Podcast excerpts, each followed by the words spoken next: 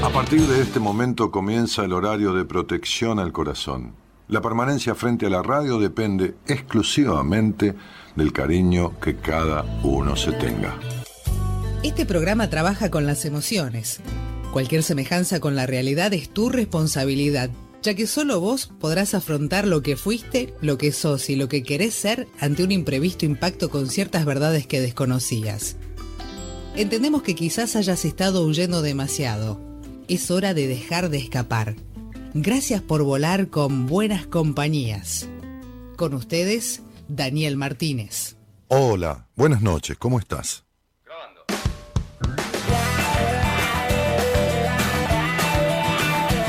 ¿Qué será que otra vez me perdí en el espejo? Ahora me escapo de mí galopando en el viento. Si me dicen que la vida es solo un juego, no lo sé. Jugaré a romper las reglas otra vez. Y cerrar los ojos y fumar y flotar a deriva, mi amor. Si en este mundo feroz no encuentras la salida para olvidarte el karma de la vida, me voy galopando contra el viento y sin control, galopando sin parar. Quiero desaparecer y perderme en el camino de los sueños y seguirme sin pensar y no pares de correr y jugar a romper las reglas otra vez. ¿Y qué será que otra vez me perdí en el espejo? Ahora me escapo de mí galopando en el tiempo y lo único que importa es el viaje al más allá. Aunque sé que nunca llegaré al final, galopando sin parar, quiero desaparecer y perderme en el camino de los sueños y seguirme sin pensar y no pares de correr jugar a romper las reglas otra vez.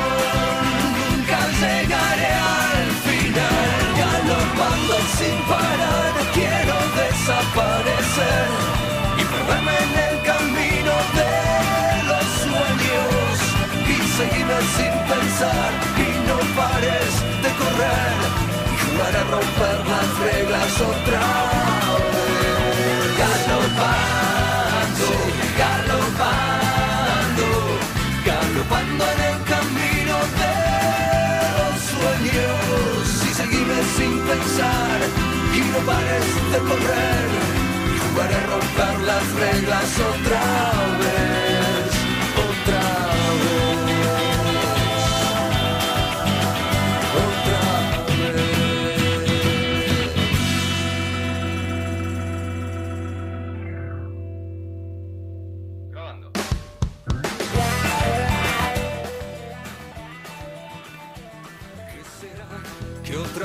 perdí en el espejo? Ahora me escapo de mí galopando en el viento. Si me dicen que la vida es solo un juego, no lo sé. Jugaré a romper las reglas otra vez. Y cerrar los ojos y fumar y flotar a deriva, mi amor. Si en este mundo feroz no encuentras la salida para olvidarte el karma de la vida.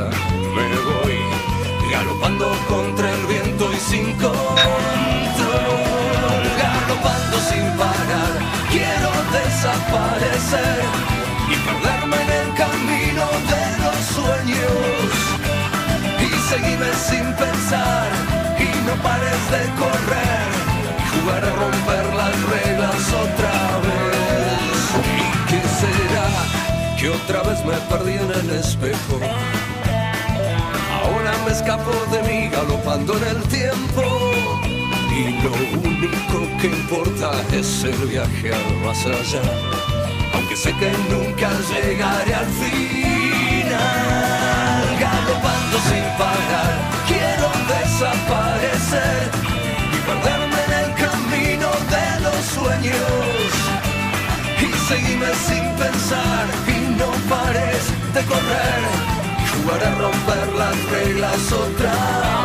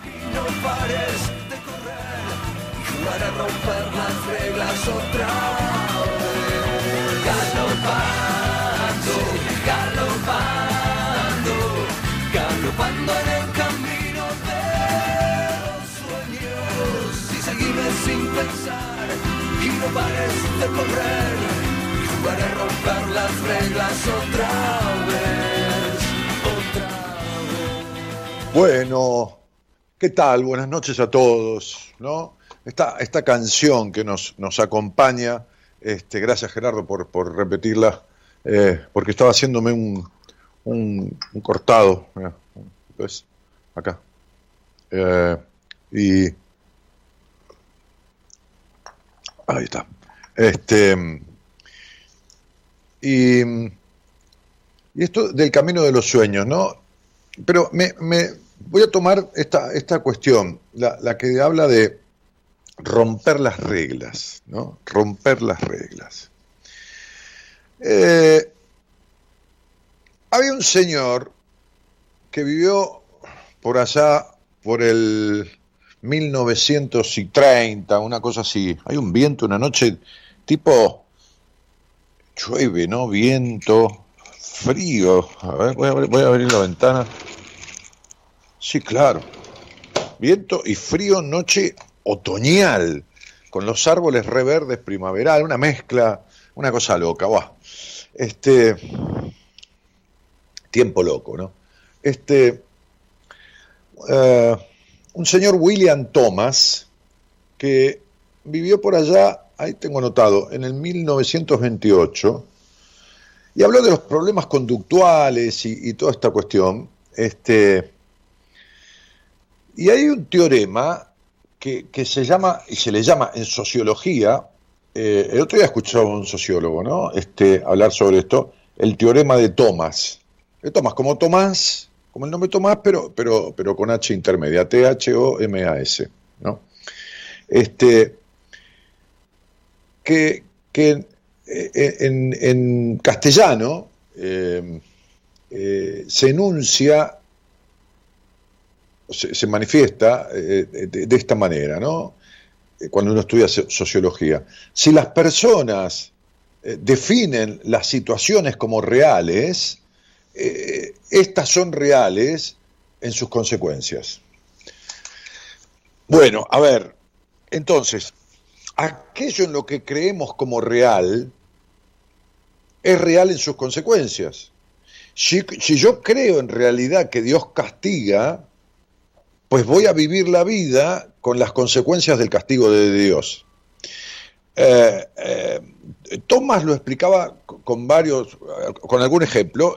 Por ejemplo, decía que si dos, dos, dos, dos grupos de personas, dos países, supongamos, están peleando una guerra, y supongamos que acuerdan en los gobiernos que la guerra terminó, pero no se lo avisan a los contendientes, no se lo avisan a los ejércitos, los ejércitos siguen peleando la guerra.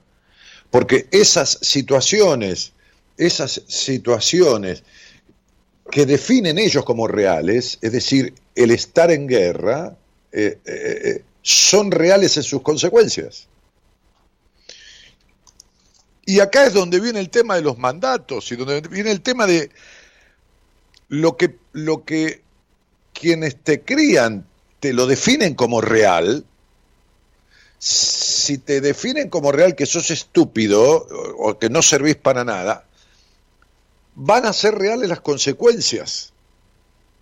si, te definen como real que la vida es un sacrificio y, vos crees en ello, e, es decir, definir esa situación como real, definir la vida como un sacrificio, van a ser reales las consecuencias. Es decir, te vas a llevar a vivir la vida como un sacrificio. Por eso yo, les digo lo, lo, que está lejos. Recién eh, escuchaba a un amigo que me mandó una columna que hizo una radio, que es un médico, este, que ha estado en el programa, este, este, Hugo Francetti, eh, que hablaba sobre esto de que, de que uno aprende para los pacientes, uno aprende una disciplina, como es la medicina, como es la psicología, para los pacientes, pero también aprende de los pacientes. Y esto es, esto es así, no es demagogia. El que no aprende de los pacientes, bueno, seguirá su vida. Ahí está, si cree que es real que no puede aprender de los pacientes y, y los pacientes, pobres, desgraciados, sufrirán las consecuencias, padecerán las consecuencias, porque el tipo no va a aprender nunca un carajo, ¿no? Este, sean lo que fuera, ¿no? Se quedará con lo que cree que sabe, que es todo, y chao, va, listo. Que nunca es todo. Pero bueno, el tipo lo cree. Entonces, o la tipa. Entonces, este teorema de, aquel eh, tipo Thomas, un estudioso de la conducta humana, infantil, de, todo este tipo de, cuestiones, eh, tienen, que ver con eso, ¿no? Eh, de, definir las situaciones eh, como reales y reales serán las consecuencias. En esta definición de situaciones como reales entran dos cosas. Las conscientes y las no conscientes las conscientes y las no conscientes. ¿Por qué siempre me tocan este, lo otro? Eh, eh, está los, los, este, qué yo, los jefes, este, en los trabajos me tocan jefes despóticos o tiránicos. Bueno, ahí tenés un tema que está definido como real por el inconsciente y, y reales son las consecuencias porque tuvo una crianza rígida de un padre rígido. Entonces tiene jefes despóticos porque tuvo un padre despótico. Entonces, estas situaciones conscientemente reales o inconscientemente reales hacen que la definición del teorema de Thomas se haga realidad, valga la redundancia, es decir, van a ser reales las consecuencias. Ya sea a nivel consciente, que está bueno cuando es a nivel consciente, porque uno se da cuenta y se da puta madre, voy a modificar esto, pero cuando es a nivel inconsciente, es jodidísimo, porque no te das cuenta. Entonces, qué mala suerte, ¿no? ¿Por qué será que tal cosa? ¿no? Pues entonces, digo, la conducta humana tiene un porqué. Y las situaciones vividas a través de las conductas humanas tienen un para qué no se producen las cosas porque sí, de casualidad, que estoy que Como decía que el viejo maestro, que siempre lo repito, si alguna de las cosas de la vida son porque sí, decía, una cata. Todas tienen un porqué y un para qué. Entonces, digo, ojo con esto, porque hay que despertar, hay que avivarse, despertar, reinventarse, aceptar aceptar. Hoy hablaba con un muchacho de pasado los 40, un hombre, este, este, que cuando yo le describía su situación, se la ponía delante de sus ojos. Y él aceptaba esto. Cuando yo le dije, loco, esto vos no lo puedes arreglar solo. Porque me dijo, este, ¿por dónde empiezo para arreglarlo? ¿Qué sé yo? y, le costaba aceptar que iba a necesitar de alguien, a precisar de alguien. Precisar viene de precisión, de ser preciso. Entonces un, profesional es más preciso que uno en determinadas cuestiones, porque para eso el otro estudió. Eh, eh, siempre va a ser más preciso que uno, que después, bueno, eh, no sirva para todo, que después, bueno, eso nos pasa a todos. Ahora, cuando yo le describía la situación de su vida, cuando yo le desmitifiqué, cuando yo le corrí, pero no porque se me ocurrió, porque él le hacía centro lo que yo decía, cuando yo le expliqué que una madre no se va, sino que se muere, porque cuando decimos se fue, se fue, se fue, estoy esperando que vuelva. Esta cosa de nombrar a la muerte como un, como un viaje, como se fue, y decirlo siete veces seguidas en la conversación, es un, es un esperar que vuelva, ¿se entiende? Es no aceptar. Una cosa es que alguien se haya de viaje, otra cosa es que se haya muerto. Entonces, digo, a veces en ambiente artístico se dice partió de gira, ¿no? Se fue de gira, como, una cosa eufemística, ¿no? Como se dice eh, que mucha mer, que es mucha mierda en francés, para desear suerte, ¿no? Yo, este, como soy un tipo de los dos lados, más del lado de, la parte formal que de la parte artística, digamos, entonces siempre algún colega del ambiente artístico, del ambiente, qué sé no importa, teatral, cuando yo hice teatro, le decía mucha mer y suerte también, ¿no? Las dos cosas. Pero eh, a veces se nombran las cosas así justamente artísticamente. Pero cuando estamos hablando en, particular, en privado, en el face to face, en el persona a persona, en el cara a cara, este, y hablamos desde, desde incluso desde lo profesional, este, con las herramientas que uno tenga, ¿no? Este, como, como, como, como profesional de la psicología, lo que importa es hacerlo consciente al otro, hacerlo consciente. Justamente este teorema de Thomas habla del hacerse consciente, es decir, en esa guerra los dos bandos seguían peleando porque no eran conscientes de que la guerra había terminado. Su realidad era otro. ¿Cuántas veces uno pelea en la vida? Es no pelea de discusión, sí, uno discute, pelea, bueno, pero digo, ¿cuántas veces uno hace de su vida una pelea constante porque no es consciente? Porque no es consciente. Este muchacho que yo hablaba, este hombre, este, este, lo, primero que intenté era hacerlo consciente de la necesidad de sentir que su vida era una desgracia. Hacerlo consciente de que, de que, de que, de que su mamá este, este, no merecía otra oportunidad. Pero no porque yo sea Dios, no. Mi mamá se merecía otra oportunidad. No, su madre tuvo un montón de oportunidades, no las tomó. Entonces, cuando, cuando uno se muere, es porque le llegó el turno, listo, chau, hasta luego. No merecía, eh, nadie es Dios para decir merece otra oportunidad o no la merece, porque él decía, hay gente que no la merece, ¿Qué, ¿quién carajo? Toda esta cosa que nos deja un hogar sufrido, entonces la realidad que, que él consumía, que lo estoy utilizando amorosamente de ejemplo, como muchas veces lo hago, por supuesto no doy los nombres de las personas, este, qué mejor, qué mejor que tomar la realidad, ¿no?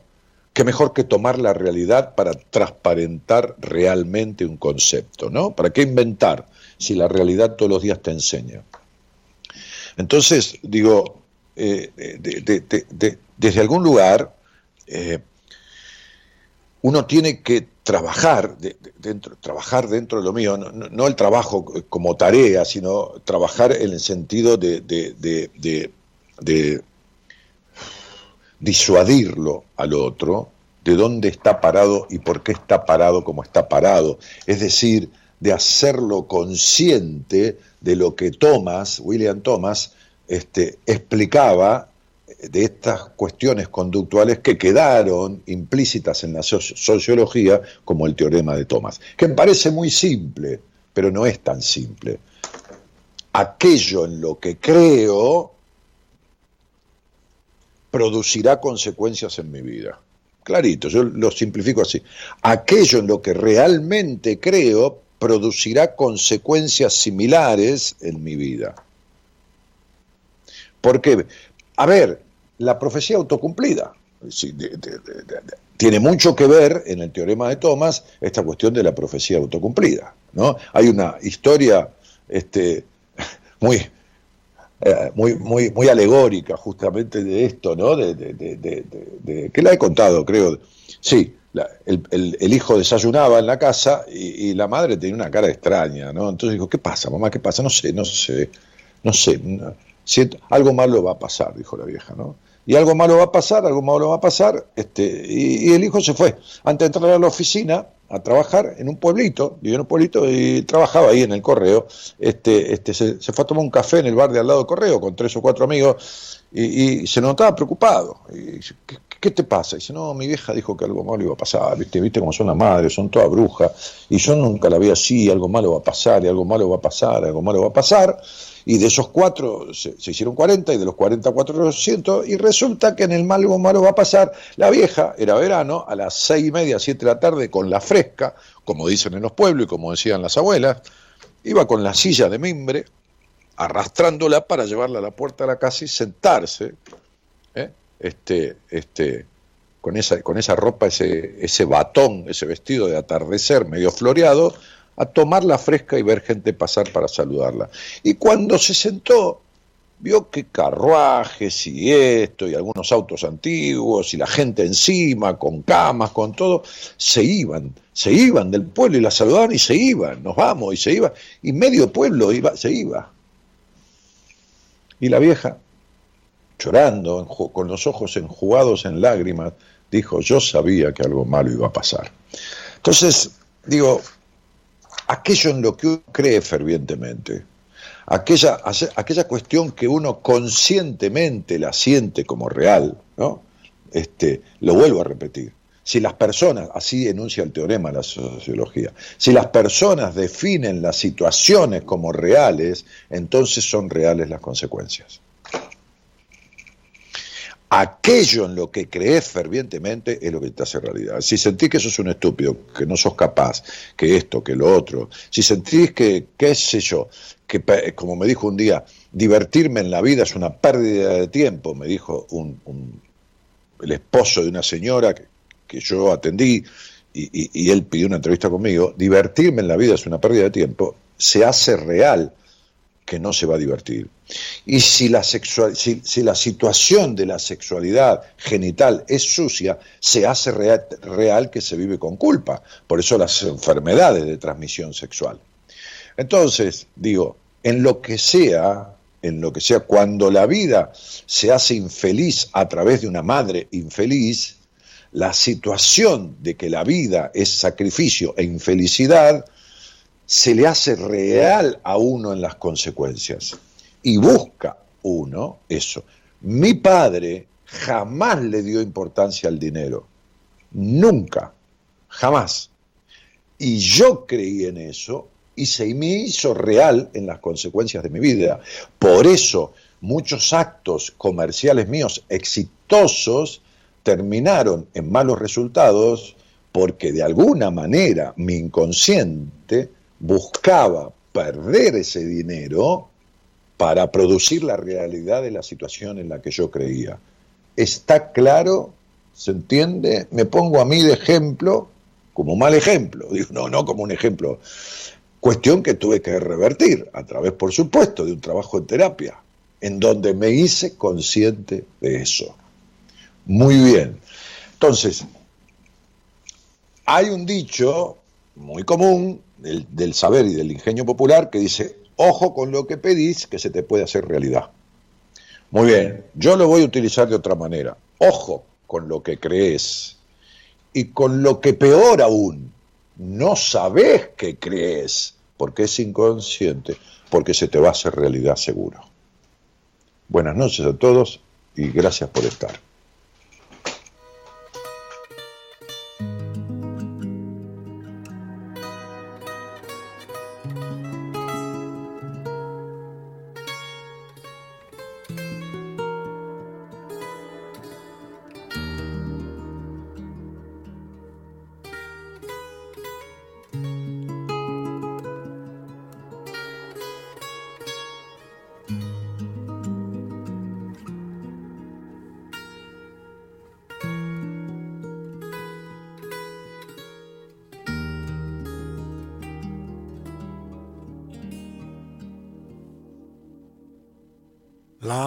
Es un juego de azar donde apostar a ciegas.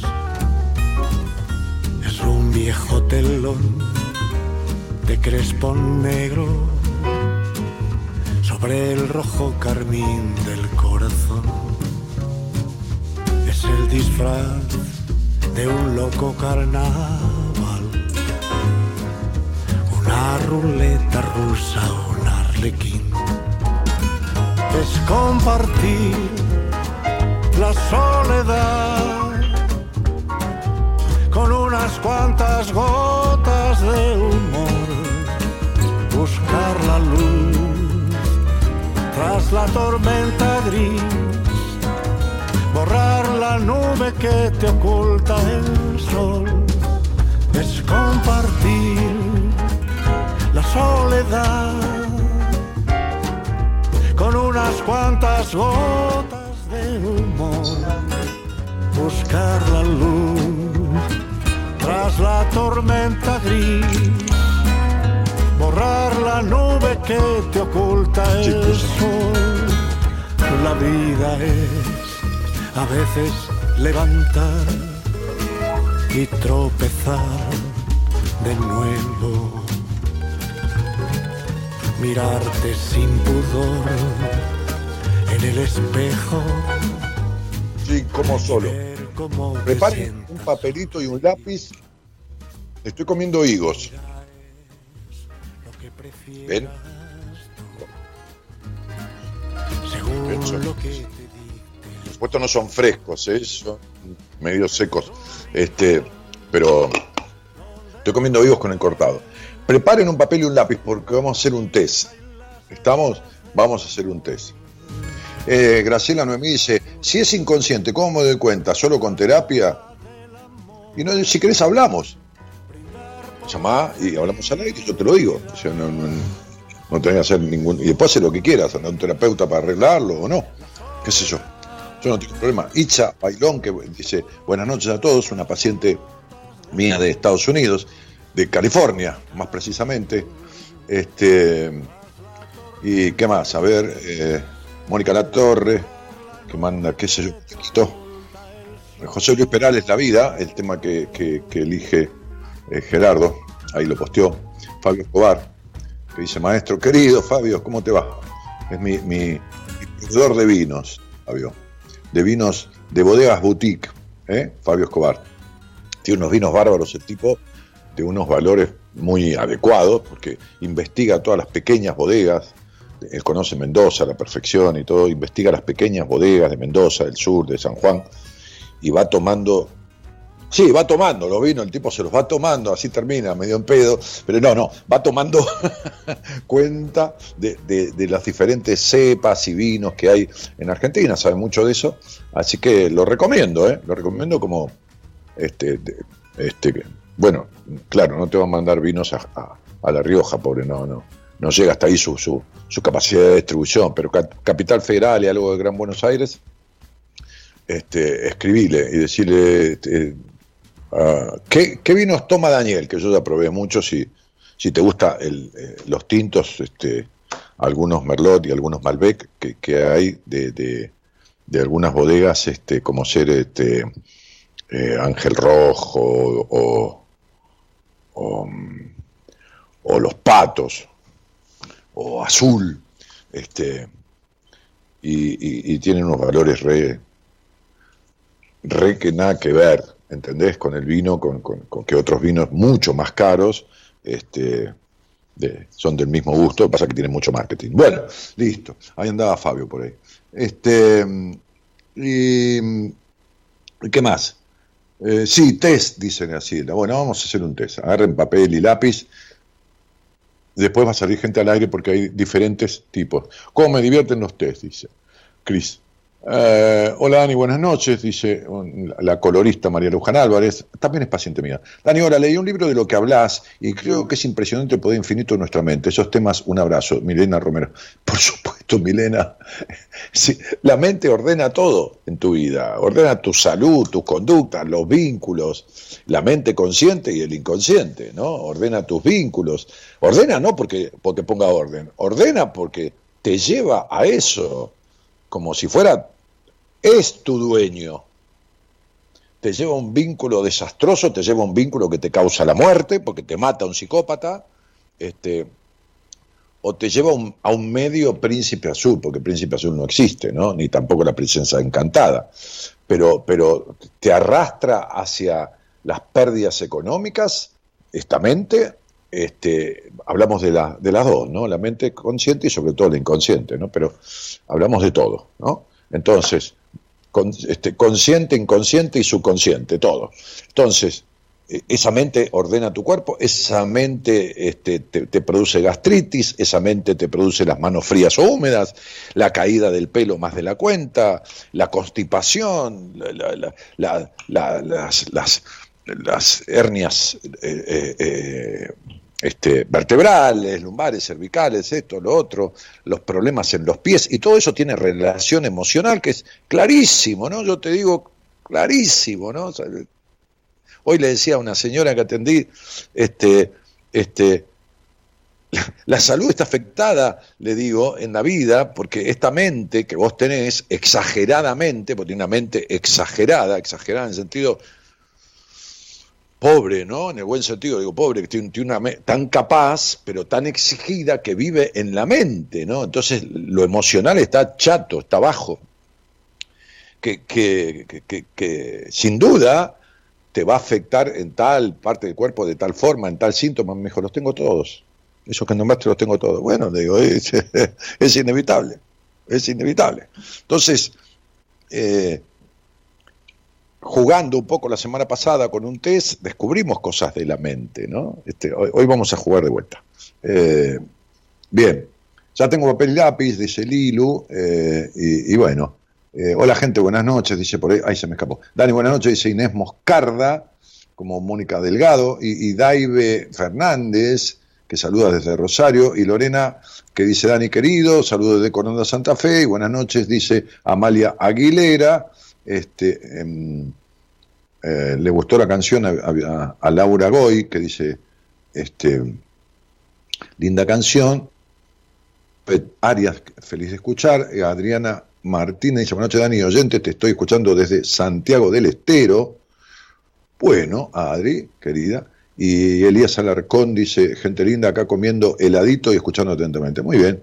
Igual que Norma Scarpinati, que saluda. Este, eh, ah, claro, Fabio Escobar dice, el combatiente japonés que encontraron aún después finalizada la Segunda Guerra Mundial. El tipo estaba apertrechado ahí este, en una trinchera y, nada, y esperando al enemigo. Sí, claro. O sea, las situaciones que creemos como reales producen consecuencias reales. Este, está rico el cortado. Muy bien. Entonces, eh, prestemos atención al test. a ver si tengo algún mensaje más ahí que surja alguna pregunta. Chicos, papel y lápiz. Necesitamos un poquito de papel y lápiz. Eh, a ver, o en el celular pueden anotar. Van a tener que anotar unas letras de acuerdo a preguntas que les voy a hacer, pero si quieren pueden anotar toda la pregunta para tenerlo refrescado el asunto, ¿me entiende? O después este, pueden hacer el test. Milena dice, Dani, ¿sabes que en la puerta de mi negocio, dice, ¿no? A ver, ¿qué dice acá? ¿Sabes que en la puerta de mi negocio hice una feria para ayudar a unos perritos? Y me dejé como 40 libros. Había de Alejandro Jodorowsky, Lauro Trevisan y otros tantos más. Dani, ¿no sabes cómo se me abrió la... ¿Me dejé o te dejaron como 40 libros? No, te tienen que haber dejado 40 libros. ¿No sabes cómo se me abrió la mente? Qué lindo. Bueno, Milena, me, me alegra mucho que se te abra la mente 662, 6578 y 614, vos que nunca fuiste libre, vos que tenés unos enojos terribles y por lo tanto una melancolía. Entonces, digo, este, está, está bueno que se te abra la mente, eh, pero está bueno que después sepas resolver. Vos podés leer un libro de, de medicina y darte cuenta de qué se trata la enfermedad que tenés, pero por ahí no sabés hacer el tratamiento o curarla. ¿Se entiende? Muy bien. Bueno, papel y lápiz entonces.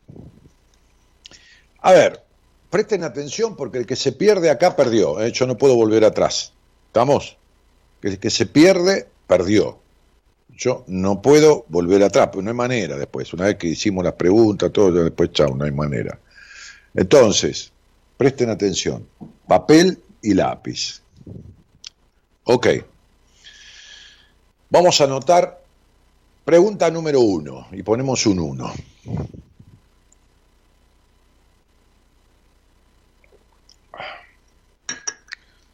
Eh, saludos desde Bakersfield, California, Estados Unidos. Ah, mira, Edith, ahí tengo una paciente mía que es de California también.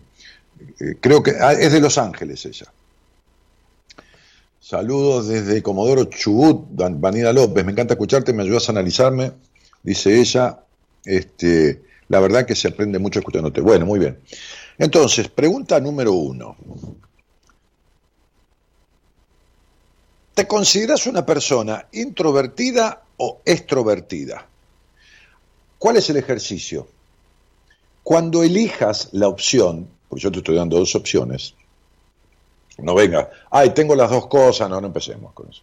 Cuando elijas la opción introvertido o extrovertido, vas a anotar la letra inicial de la opción que elegiste. Explico de vuelta. Si yo digo introvertido o extrovertido y resulta que vos anotás, o anotás no, elegís nomás, no hace falta que siquiera anotalo, que sos introvertido, te considerás introvertido, entonces anotás al lado del número uno la letra I. No es muy difícil. Si considerás la extroversión, entonces anotás la letra E o sea, la inicial de la palabra. Tan difícil no es. No, es simple. ¿Se entendió? La primera pregunta entonces es, ¿te consideras extrovertido a extrovertida, introvertido, introvertida? Y la respuesta que elegís, vamos a utilizar la letra inicial. Si elegiste extrovertido, al lado del 1 pones una E. Si elegiste introvertido, al lado del 1 pones una I. ¿Está claro? Una de las dos iniciales de la palabra que elegiste. Si ya sé que alguno piensa, este se, se cree que soy estúpido, me lo repite de esa manera. Bueno, hay gente que le cuesta entender. Hay gente que hasta ahora tomó pastilla para la ansiedad, está cansado, está estresado, este, hoy le decía yo a mi mujer, no estamos conviviendo con la pandemia, estamos conmuriendo con la pandemia, ¿no? Entonces esto no es una cuarentena, es una cuareterna, ¿no? Entonces digo, eh, eh, entonces todo esto agobia, a mí me agobia, ¿no? Hoy, hoy me decía mi mujer cenando, eh, tenés cara cansado, estás cansado, querés tomar vacaciones, ni en pedo de tomar vacaciones, gorda, le digo, ¿qué voy a tomar vacaciones? Imagínate tomar vacaciones, estoy acá todo el día metido adentro, pero me pego un tiro. Es decir, yo trabajando, me contacto con un poco del mundo, con la gente, con el otro. Si estoy acá, ¿qué me pongo a hacer? ¿Me puedo a cocinar o a comprar cosas? Eh, eh, este es el punto. Este, entonces, cuando no hay la, retribución a, la responsabilidad, eh, te quedas en eso. Entonces, sí, yo me voy a caminar porque, bueno, me hace bien, porque el médico me dijo, porque, bueno, hace tiempo. Este, pero, ¿qué hago? Salgo a caminar. ¿Me entendiste? Entonces es complicado. La primera pregunta es esa. La, número dos. Número dos. ¿Te consideras una persona vividora? A ver, el término vividor en este texto, yo siempre digo soy vividor, no es vivir de los demás, el vividor en el sentido del que vive la vida, del apasionado por la vida, de la, o soñadora, que sueña con, con, lo que desea y con lo que querría que pase, pero no actúa. Es decir, el vividor es el protagonista, el soñador es el espectador, ¿no? El que, el que está ahí, sí, le gusta la obra de teatro, pero nunca se sube al escenario de la vida. Entonces, ¿te consideras una persona que vivís la vida con sus quilombos, con su... pero la vivís, le pones intensidad, pasión? Soñadora, vivís en el ensueño, te acostás, ojalá mañana todo se arregle, ya va a llegar, ya va a cambiar todo, como si todo cambiara solo, ya, ¿no? Bien, este, entonces, si elegís que sos un vividor, un quien vivís la vida, no vividor en, la, mala concepción que tenemos de la palabra, este, a veces, entonces en el número 2 pones la B corta. Si elegís que sos un soñador, no te mientas, ¿eh? porque este test es para vos, y pones la S. No pongas las dos. ¿Se entendió, no? Estamos haciendo un test muy interesante. Los que llegan tarde se joden, porque ¿cómo empiezo vuelta? Lo van a tener que hacer mañana, ¿se entiende? O sea, complicado. Ahí tengo, ahí subió la cantidad de gente, este, este, pero es, es muy rápido, ¿eh? una vueltita para atrás, por las dudas, porque alguno no entendió. Tiene cuatro preguntas. Y cada pregunta es un múltiple choice de dos opciones. La idea es que la opción que elegís, anotás la letra inicial de la palabra. La primera fue si te consideras introvertido o extrovertido. Es muy simple. Introvertido, en el número uno, anotás la I. Si te consideras extrovertido, anotás la E. La segunda pregunta fue si te consideras una persona vividora, apasionadamente, que vive la vida o que sueña vive soñando, ¿no? Con que las cosas se arreglen, ¿eh? o un protagonista. Entonces, si sos aquella persona vividora que vive intensamente, entonces en la número dos anotás la B corta. Si sos aquel soñador que vivís más en el ensueño que en otra cosa, anotás la S de soñador. Muy fácil, ya se pusieron al día los que llegaron recién. ¿Está bien? Muy bien. La tercera, ¿te consideras una persona analista o impulsiva. Aquel racional que da, dale, dale, da, y le da vuelta en la cabeza que sí, pero no, pero entonces, pero esto, pero lo otro, pero... O sentís y vas. Son dos formas de ser. Ninguna es peor, ninguna mejor. Acá no se cuelguen ninguna cosa que no corresponda porque sale para el carajo. Si te consideras una persona analista, analizadora de todo, el vueltero es un analista. ¿no? Analiza todo, que sí, pero entonces, pero llueve mucho, pero hace viento, pero no hay viento, pero mañana, pero pasado, pero entonces, pero si digo, pero si no digo. Y después está el perfeccionista, que razona todo y analiza todo. Entonces, esos son los analistas. El impulsivo es aquel que siente, dice, va, se equivoca para el carajo, ¿qué le va a hacer? Lo arregla como puede, por ahí acierta. Va más por el impulso, por, por la sensación. Por ¿Está? Si elegís analista, al lado de la número 3 pones una A. Si elegís impulsivo, al lado de la número 3 pones la I. Siempre lo mismo, es una boludez. Es una boludez esto. Pues está el significado, ¿no? la respuesta del test. Porque hay, eh, y yo tengo acá anotado que me lo hizo mi mujer, claro, porque 1, 2, 3, 4, 5, 6, 7, 8, 9, 10, 11, 12, 13, 14, 15. Claro, es, ayer le dije yo cuando hicimos el test, porque me lo hizo ella a mí, me le digo, está interesante. Eso es, son cuatro preguntas y, y, al haber cuatro letras en las posibilidades es, es, cuatro a la cuarta, son 16. ¿no? Es, 4 por 4, digo, son, son 16 opciones diferentes. Así que hay 16 respuestas posibles 16 interpretaciones posibles. Miren si tenemos para, para conversar acá. Muy bien, estoy comiendo higos, ¿eh? así que bánquensela. Este, vamos con la número 4. La número 4. ¿Te consideras una persona planificadora o flexible? Es decir, aquel que necesita tener todo planificado, todo medido, todo controlado, todo, ¿no? Eh, todo estructurado, todo... No, es ninguna mala palabra lo que estoy diciendo, ¿eh? son maneras de ser. O alguien flexible, que sí, planifica un poco, eh, arma la idea, pero va, y sobre la marcha va poniéndole colores a la cuestión o retocando. Pero hay otro que no, que necesita tener todo, todo planificado. Todo ya con los detallecitos, ¿no? Tipo Maricondo, ¿viste? Resulta que ahora Maricondo ya quedó media de, de, modela, mina, porque se ha impuesto, que, es una palabra en inglés, este, este, que no me acuerdo ahora, se ha impuesto la moda del el desorden. No, no, no el maricondo, no los colorcitos románticos y todo perfecto, etiquetadito, no, al carajo maricondo. Este, este, eh, hay una, hay una, una, una costumbre nouvelle que, que, viene a ser el lógico desorden. ¿Por qué? Y porque vivimos esta puta pandemia dentro de la casa. Y entonces no podemos vivir en la casa, trabajar en la casa, eh, eh, tener el colegio en la casa, porque lo que tienen chicos, este, este, que todo pase por la casa las 24 horas, digamos, prácticamente, ¿no? Este, más que mucha gente que hace home office, ahora menos, porque algunos han salido a trabajar, pero otros seguimos haciéndolo.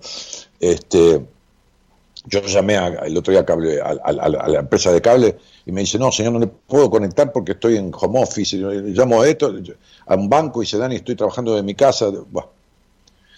Entonces, esta, esta, esta moda, una articulación de cierto desorden. Como que está bien, ahí yo estoy viendo ahí cuatro, cuatro frascos de, de, que compré el otro día, que están en, la, ahí está el lavadero, una pileta de lavar, que está acá en, en, un área de la cocina, y estoy viendo cuatro frascos de detergente, ¿no? cuatro, cuatro frasquitos en base de plástico.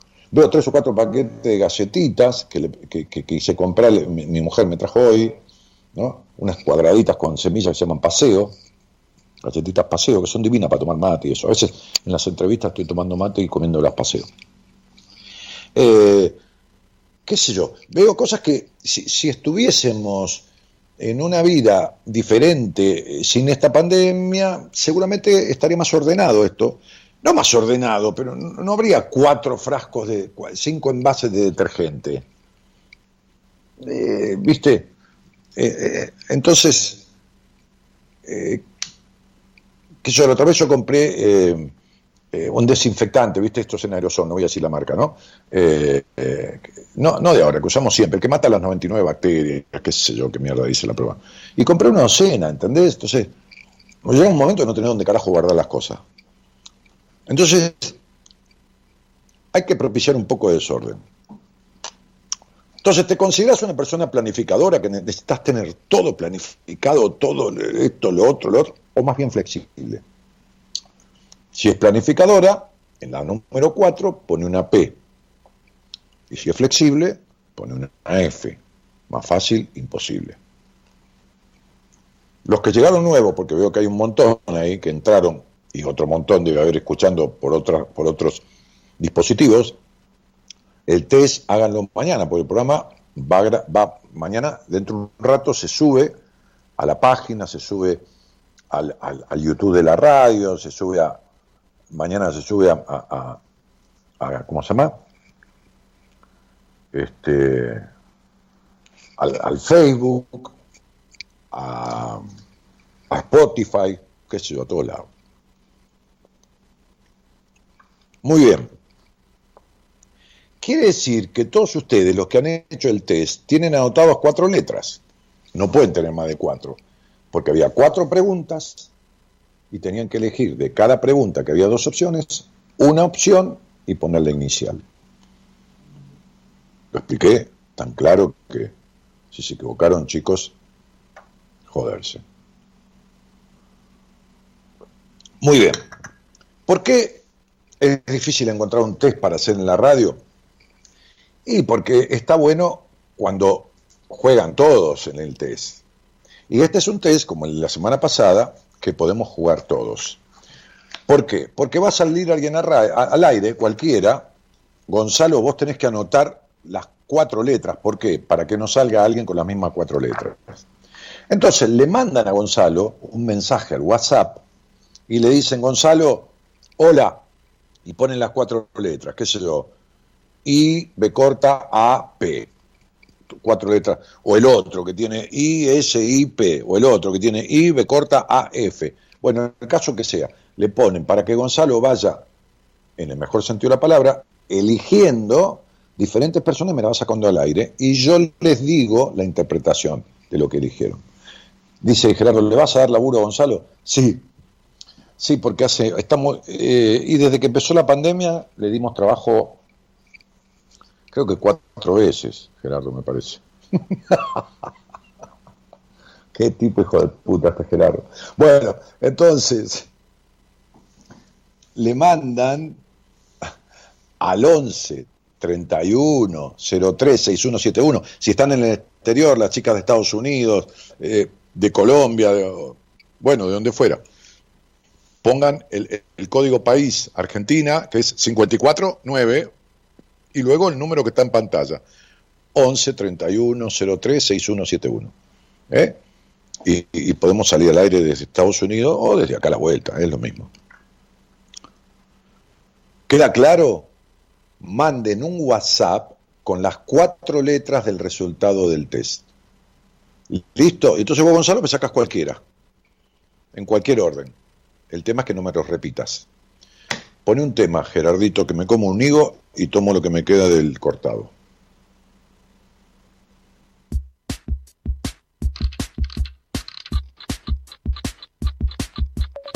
Dicen que el tiempo y el olvido son hermanos gemelos, que el tiempo es oro y yo no pienso derrochar dinero. Por eso antes de dormirme hoy quiero afirmar que este fue un día más y no un día menos. El tiempo solo sana lo que ya no importa. Parece como un Dios que los pecados no perdona. Lo puedo hacer obedecer, apurar ni detener. Solo quiero poder aprovecharme de él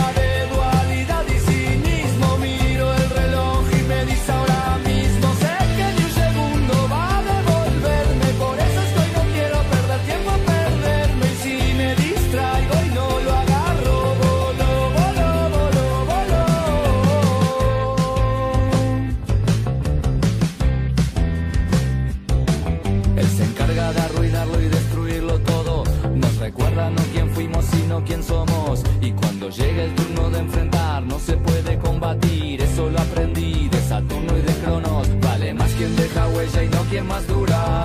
Y algo que perdura puede ser abrumador. El que se atrevió a decir que el tiempo todo lo cura. Seguro que no usaba o no tenía reloj. Soy otro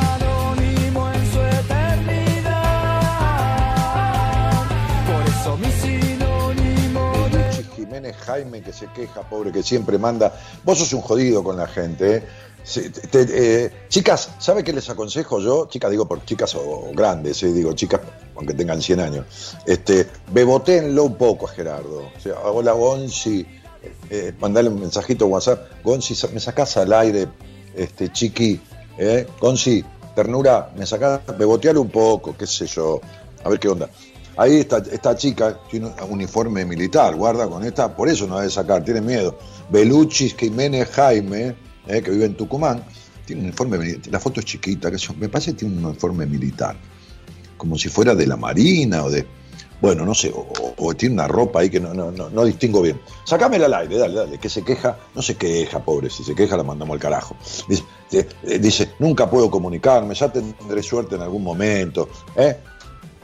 Así que Beluchis, vos decirle, yo soy Beluchis, mandale el WhatsApp, ponele yo soy Beluchis, para que este te saque al aire. Seguramente que hablaste en algún momento algo del maestro mensaje, dijiste este, buenas tardes, sin media formal, y el tipo te eliminó, ¿viste? Porque es así, el tipo es un agarrero, ¿viste? Es, jodido, se agarra, ¿viste? ¿No? ¿Eh? Gerardo.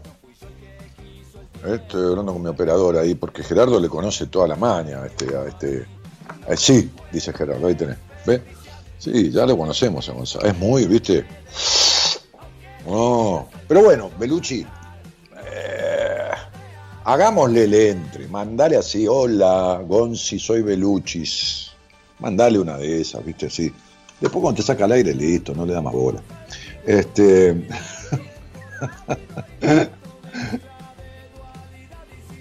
Chicas por nosotras nos decís, dice Cristina Braida. Claro, te estoy diciendo, chicas, digo. Chicas, hay un tema que se llama, eh, ponelo, eh, ¿cómo, cómo se llama el, el- tipo este? Chicas, tururú, Dale. ¿Lo conocés, no, Gerardo? Puta, no me sale el nombre del cantautor. Ah, creo que es el que, el que cantaba eso. Cada día le mandaba un ramito de violetas. ¿Cómo se llama? Este, sí, lo conoces. Pero. Ah, la puta madre. A ver si alguien me ayuda. Ahí, alguien me ayuda. Karina Almirón manda un corazón con sticker. No me llenen de sticker el, chat, se los pido por favor. Buenas noches, Dani. Dice acá, este, soy hermana de la profe de lengua, Gisela, Rosana Gentile. Bueno, bárbaro. Ya sé quién es tu hermana, tuve una entrevista con ella, muy fructífera. La entrevista, ¿eh? este, eh, aclaro, para los mal pensados, ya envié a Gonza, dice Mil Selena Gamboa, qué linda. Hola, comito, le pone Valeria Gómez. Ivana Espíndola dice, hola Dani, hola Ivanita, ¿cómo estás? Eh, a ver, bueno, ¿cómo se llama? Eh, Gerardo, busca ese tema, la puta que lo parió. Eh, ¿Sabes que tiene una función nueva Google, no? Que dice, querés encontrar un tema, entonces vos apretás ahí, tarareas el tema, tar, por, probalo con algo conocido, con el arroz con leche, por ejemplo, para no errarle. Y te pone arroz con leche, o te lo ponen también, creo, en inglés. ¿no? Buah, este, hay una función de Google, de buscador, de, ya no saben qué inventar, de Google, que vos tarareás el tema, el na, na, na y, te, y te dice cuál es el nombre de la canción. Bueno, este. Olga dice, yo elegí EA, SA, es, bueno, mandáselo a comito. Ah, chicas de Zúquero, ahí está, y Boti Penny. Gracias, querida. Muchísimas gracias. Chicas de Zúquero, Zúquero. Dale, Gerardo, te estoy esperando, pero será la reputísima madre. Ahora, Gerardo, no renegue, ya te vas a acordar, los alumnos le ponemos nervioso al profe. Mercurio, dice Dani, Milena, no, no entiendo lo que decís. ¿Quién hace los llamados? Gerardo, vos haces los llamados, pero Gonzalo te pasa los contactos. Gonzalo no puede hacer los llamados si vos estás en los controles. No me emputezcan la vida entre ustedes dos, háganme el favor. ¿eh? Eh, Milena, ¿estás bien? Mercurio dice, Dani, ¿qué, qué, qué, en dónde estás? Eh, Tomá Pavo, le piden fotos a Gerardo. Pero me pedís el tema y hago el llamado. Bueno, pon el tema y haz el llamado, cabeza de quinoto. Pero viejo, esto es como, como, como dije el otro día, como la señora que se quejaba porque la violó un empleado público, el comisario dijo, ¿por qué? Porque todo lo tuve que hacer yo, dijo la señora. Acá es lo mismo, loco. Tengo que hacer todo. Un poco de colaboración, querido.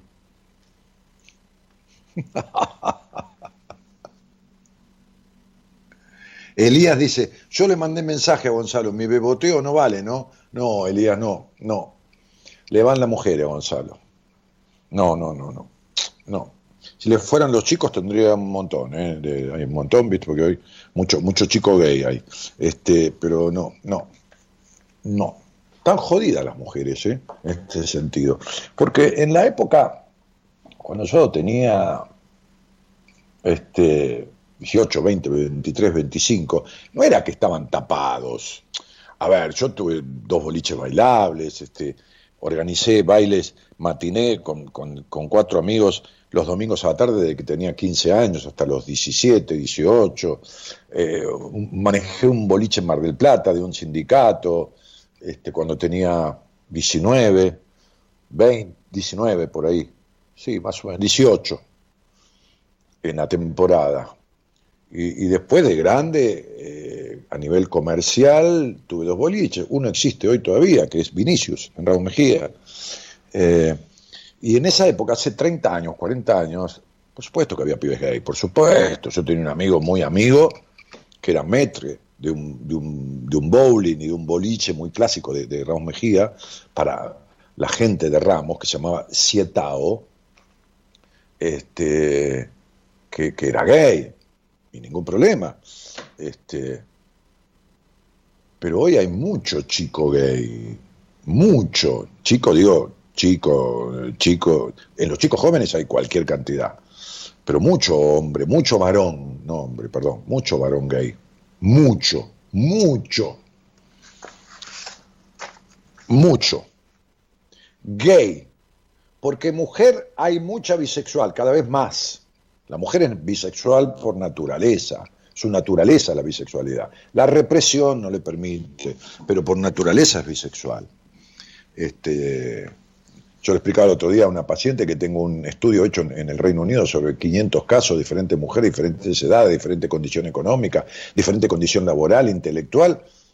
El estudio comprobó que las 500 tenían eh, una organicidad emocional eh, eh, y, psicoemocional bisexual. Este, las 500. Por eso en mi libro Mujer Plena yo tengo un capítulo que se llama La natural tendencia bisexual de las mujeres, porque es natural, es más natural lo bisexual en las mujeres que lo heterosexual.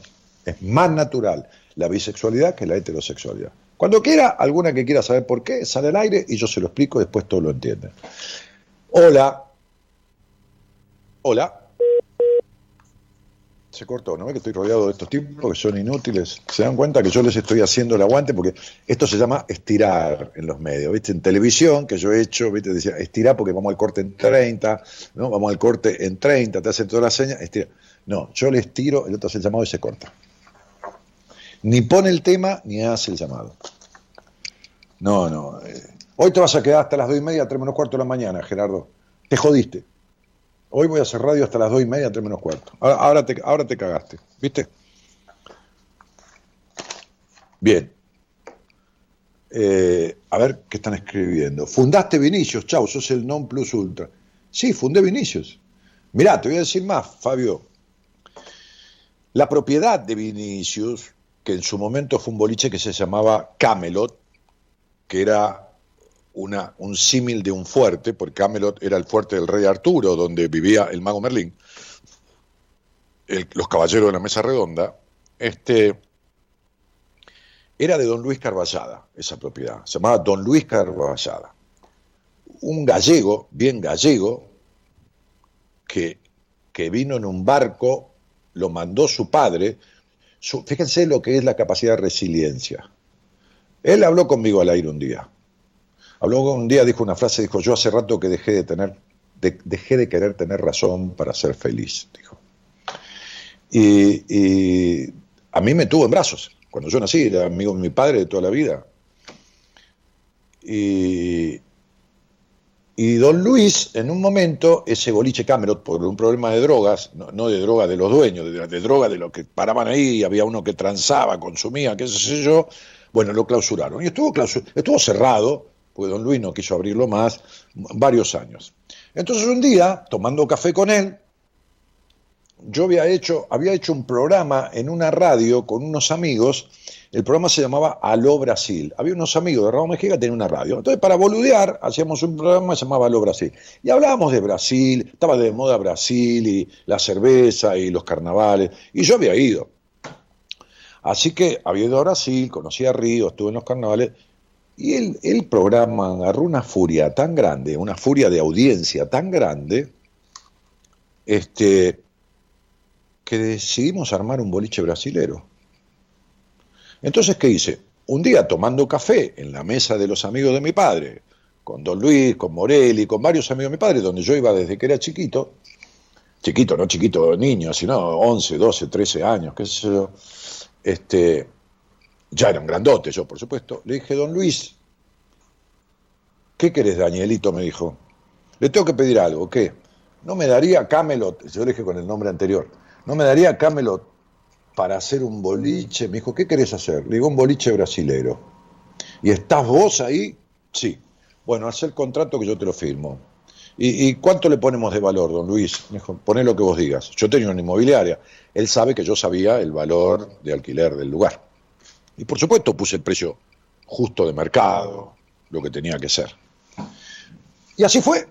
Hice el contrato, se lo llevé, lo firmamos, los muchachos, amigos míos y yo, mis socios, e inauguramos Vinicius, que era un boliche pura y exclusivamente dedicado a música brasilera y que tenía en su momento este, este tipo batucada brasilera con escola do samba y brasilera bailando adentro y todo lo demás. Después yo me fui de esa sociedad porque empecé otro negocio y no quería que algún problema con un boliche bailable me, obstaculizara. El otro, viste, que los boliches bailables siempre tienen su riesgo, que la droga, que qué sé yo, que yo, ¿no? Entonces, este, lo dejé y se quedó el Tano José con otros muchachos, uno de los socios, y bueno, y seguí renovando el contrato yo con don Luis hasta que don Luis se murió. Durante 20 años el contrato de alquiler lo hacía yo. Hola, buenas noches. Hola. Hola, ¿me escuchás? Gerardo, ¿me estás, me, estás jodiendo? Hola, buenas noches. Buenas noches. Ah, ¿qué tal? ¿Cómo te va? ¿Cómo te va? ¿Cómo te llamas? Hilda. Hola. Hola, sí, me llamo Hilda. ¿Te llamas Hilda? ¿De dónde sos, Hilda? Del Chaco. Del Chaco. No, no soy sordo, Gerardo. Es que Hilda, eh, hay un bajo retorno. Dame un poquito más, Gerardo. Bueno, Hilda, decime las letras que, que, tenés de, de, iniciales del, del, del test. ISAP. I-S-A-P. ISAP. Muy bien. Bueno, cuando uno hace un test, el test siempre apela al inconsciente. Vamos a ver desde tu inconsciente cuál es el resultado para vos de esto que elegiste. Para vos y para todos los que pusieron estas iniciales I, S, A, P. Presten atención cuando alguien sale al aire, porque si no se van a quedar colgados con que nunca escucharon lo que les toca. Son personas con mucha capacidad intelectual, son previsores, son analíticos, tienden a ser reservados o reservadas, es lo mismo, pero a la vez suelen ser directos, medio fuertes, ¿no? Este, con mucha capacidad, capacidad imaginativa, son inquietos, este, y, eh, a ver, suelen tener la capacidad para encontrar y resolver problemas cuando estos son muchas veces dificultosos de resolver para otras personas. Es decir, a ellos les parece normal resolver ciertas cuestiones que a otras personas les parecen complicadas. Eh, a ver, son personas que suelen no gustar de llamar la atención. Hay un camión acá que el recolector que hace un quilombo todo el día hasta ahora eh, suelen, suelen, son personas que suelen no gustar de llamar la atención. Eh, aunque suelen tener, aunque pueden tener momentos de, liderazgo, pero cierto liderazgo que es de ida y vuelta, no es permanecer ahí arriba todo el tiempo. ¿eh? Otra cosa que tienen es una capacidad natural de darse cuenta quiénes son verdaderos amigos y son muy fieles y capaces de dar muchas cosas por la amistad, pero tienen una capacidad de darse cuenta naturalmente quiénes son personas que sirven para ser verdaderos amigos. Bien, ¿estás ahí? Sí, estoy acá, escucho. ¿Escuchaste? Sí, sí. Bien, te coincide porque como el test apela al inconsciente, hay cosas que vos tenés que descubrir de vos a través de este test que si no estás actuando en cosas notorias de esa manera es porque te falta descubrir sobre esto que yo hablaba al principio, porque tenés creencias que impiden esas actitudes. ¿Entendés lo que dije? Sí, exactamente. Y una de esas creencias, porque estoy viendo aquí tu nombre y tu fecha de nacimiento, que me lo mandó mi productor, bueno, no se, no se ve ahí en la pantalla, es esta cuestión del sufrimiento, de la estructura, y justamente yo hablaba de esto, de esta madre que tuviste, que bueno, vaya si te dejó huella. ¿Está claro, Hilda? Sí, sí. sí. Fíjate lo que te hay Mucho por, hay mucho por trabajar. ¿Eh? Eh, sí, hay mucho por trabajar, pero no te vas a creer que es mucho de mucho tiempo, ¿eh? No. ¿Se cortó? ¿Eh? No, no, sigo acá, sigo acá. No, te quiero decir que no es mucho de mucho tiempo, sí son muchas cosas, pero, pero tenés que resolver el tema de trabajarlas de una vez por todas. Ajá. Sí, sobre todo dejar de querer poder con todo, Hilda.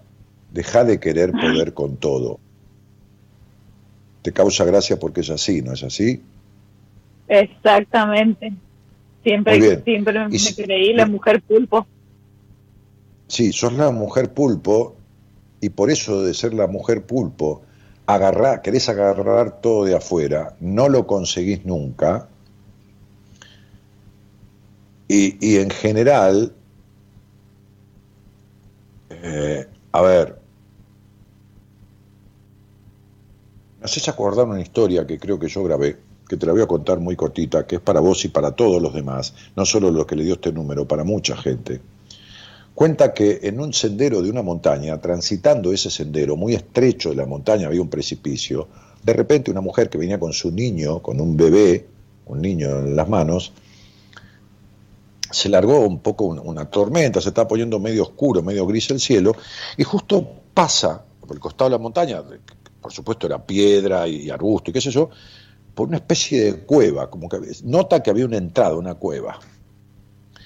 Entonces decide descansar así y cuando va a entrar, ¿no? Eh, cuando entra, mejor dicho, esa cueva, dice, vas a encontrar aquí riquezas de todo tipo.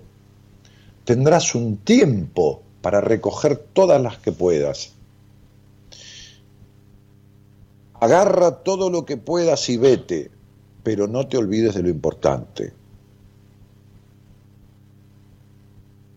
Esa voz que apareció de la nada colmó su curiosidad.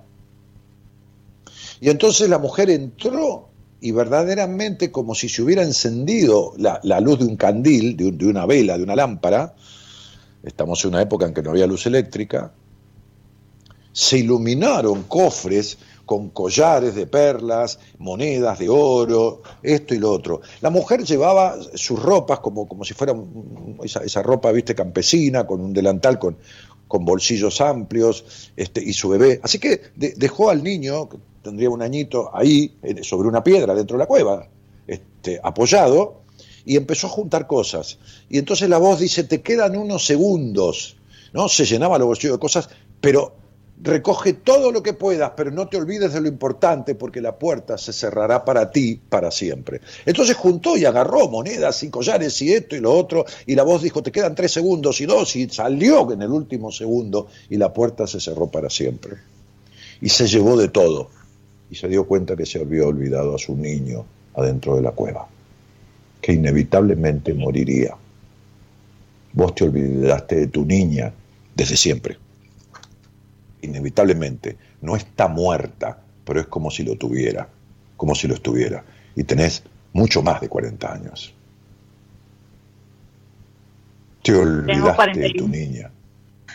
Te olvidaste de tu niña, que es lo importante. ¿Entendiste?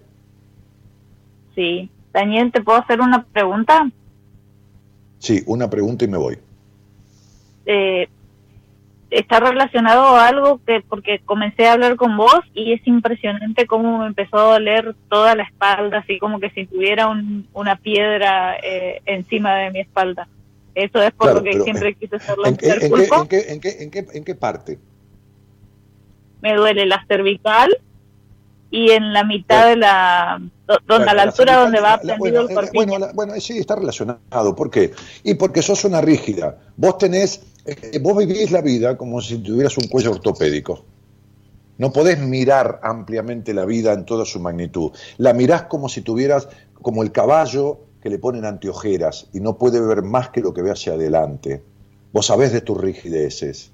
Entonces, esta rigidez tuya con un tipo que no es rígido, al contrario, este, este, esta cuestión tuya, yo no estoy viendo toda tu numerología, no te puse ahí en el programa porque eh, estamos haciendo un test y de ida y vuelta, sino, pero digo, tiene que ver con esto, ¿no? Con el miedo a romper toda esta cuestión de esta historia, que tiene que ver con la mitad de la espalda, esta rigidez que habla de esa manera estrecha de ver la vida, se pasa la mitad de la espalda, porque la mitad de la espalda es la falta de apoyo que tenés en la vida, en todos los sentidos, hasta en el sustento, hasta en lo económico, falta de apoyo. ¿Entendés lo que estoy diciendo? Sí. La, Sí. la mitad de la espalda es la parte de la espalda donde uno se respalda. Si vos te pones contra una silla o contra una pared, la parte que más apoya es la mitad de la espalda. Bueno, esa tiene que ver con el apoyo. Es lo que vos sentís que no tenés. Por eso querés hacerlo todo sola. ¿Está claro? Sí, clarísimo, y es tal cual como me lo decís. Sí, ya sé, ya sé, sí, estás hablando conmigo y yo de esto sé más que casi todo el mundo que se dedica a esto. Después de lo demás no sé un carajo, pero de esto hay poca gente en el mundo que sepa lo que, sabe, lo que sé yo.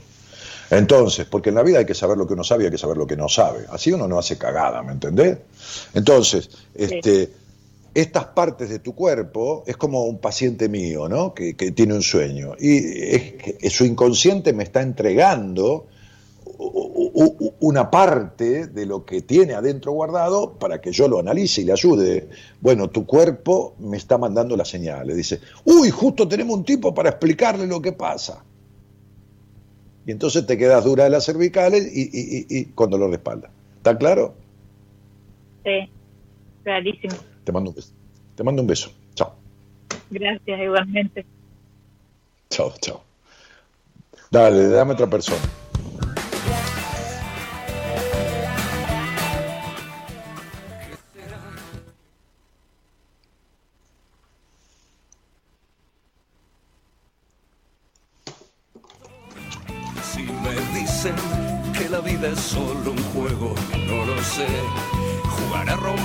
Las reglas otra vez y cerrar los ojos y fumar y flotar a la deriva, mi amor.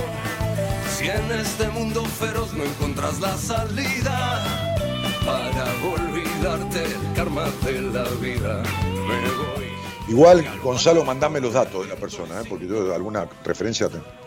Qué loco, Dani, vos inauguraste Vinicio, yo viví toda la vida en Ramos, pero mi amor, mi querida María Luján Álvarez, yo nací en Ramos Mejía, tuve eh, eh, mi principal sede de, de- la inmobiliaria en la Avenida Mayo al 700, este, ahí construimos un edificio después, en un momento lo vendimos a Araceli González, que vivía en Ramos, un departamento, eh, después tenía sucursales de la inmobiliaria, y si viviste todavía en Ramos Mejía, qué sé yo, bueno, vos eras muy chiquita, no, no me acuerdo qué edad. No, no, no, vos tenés que haber visto un restaurante que se llamaba La Vieja Casona, en la Avenida de Mayo al Mil, ese restaurante lo construí yo, con tres socios y lo inauguré, este, y después se lo vendí a los socios, así que eh, tuviste que ir al bingo de San Justo, que estaba donde estaba Corfam, la, la fábrica de muebles que cerró por una de estas crisis que tiene el país y se armó un bingo ahí. Bueno, yo fui socio de ese bingo durante seis meses, este, hasta que por poco me matan desde la política para sacármelo, ¿no? Este, fui socio con una partecita, hasta que por poco me matan, ¿no? Me tiraron bombas, tiros en la inmobiliaria, este, este, amenazas de muerte, este, bueno, de todo, ¿no? Este, presidente de la Cámara de Diputados de la Nación en ese momento. Eh, este fue el, el, el factotum de todo eso. Pero eh, eh, si, viviste en Raúl Mejía, yo nací en Raúl Mejía, mis padres eh, se conocieron en Raúl Mejía, eh, mi padre nació en Raúl Mejía, mi madre no, mi madre nació en Tucumán y vino a los 11 años a Ramos Mejía, 11, 12 años, huérfana, este, y, vino a vivir a, casa de una familia amiga de, su, su familia de Tucumán, este, y, y a trabajar a esa casa. Este, y, y después, cuando fue más grande, mi mamá a los 20 años se conoció con mi padre. Eh, así que bueno, eso. Hola, buenas noches. Hola Laura. Hola, Sí, ¿qué tal? ¿Cómo te va? muy bien, buenas noches. ¿De dónde sos? De Rosario. ¿Y, y cuánto se escuchás el programa, Laurita? Y el programa lo empecé a escuchar hará más o menos dos meses. Bueno, muy bien. Laurita, muy decime poco, cuáles son sí. las letras. ¿Cuáles son las letras del Las test? letras son E, B corta y F. E, B corta B. y Y F, F de Fernando. sí. Muy bien. Bueno, vamos a darte la descripción de la interpretación de este, de este, de este resultado. Bueno, Si vos estuvieras puesta como debes estar en la vida, como deberías estar, vamos a ver ahora, ¿no? sí, No habría nadie que se aburriera con vos en la vida. Tendrías que ser una persona divertida, entusiasta, ¿no? Un- una relatadora de historias, este, eh, siempre una anécdota, siempre una gracia natural con la que convertir cualquier momento monótono en algo lindo para recordar o, o de, de distracción o todo lo demás, ¿no? Eh, son personas que tienen la capacidad natural de llamar la atención. Con esta, con esta capacidad vinieron a esta vida y está bien que lo utilicen. Pero, pero no es que lo hagan inten- in- intencionalmente, ¿no? Les salen de manera natural. Les encanta la moda, lo estético, este, no obsesivamente, pero sí lo estético, lo cosmético, este, este, no, no, no suelen, no, no, no, no tienen una tendencia natural a juzgar a los demás. Son personas que vinieron con una capacidad natural en la vida de vivir y dejar vivir. No ocuparse del, del culo del otro, sino mirar en realidad para adelante su propia vida.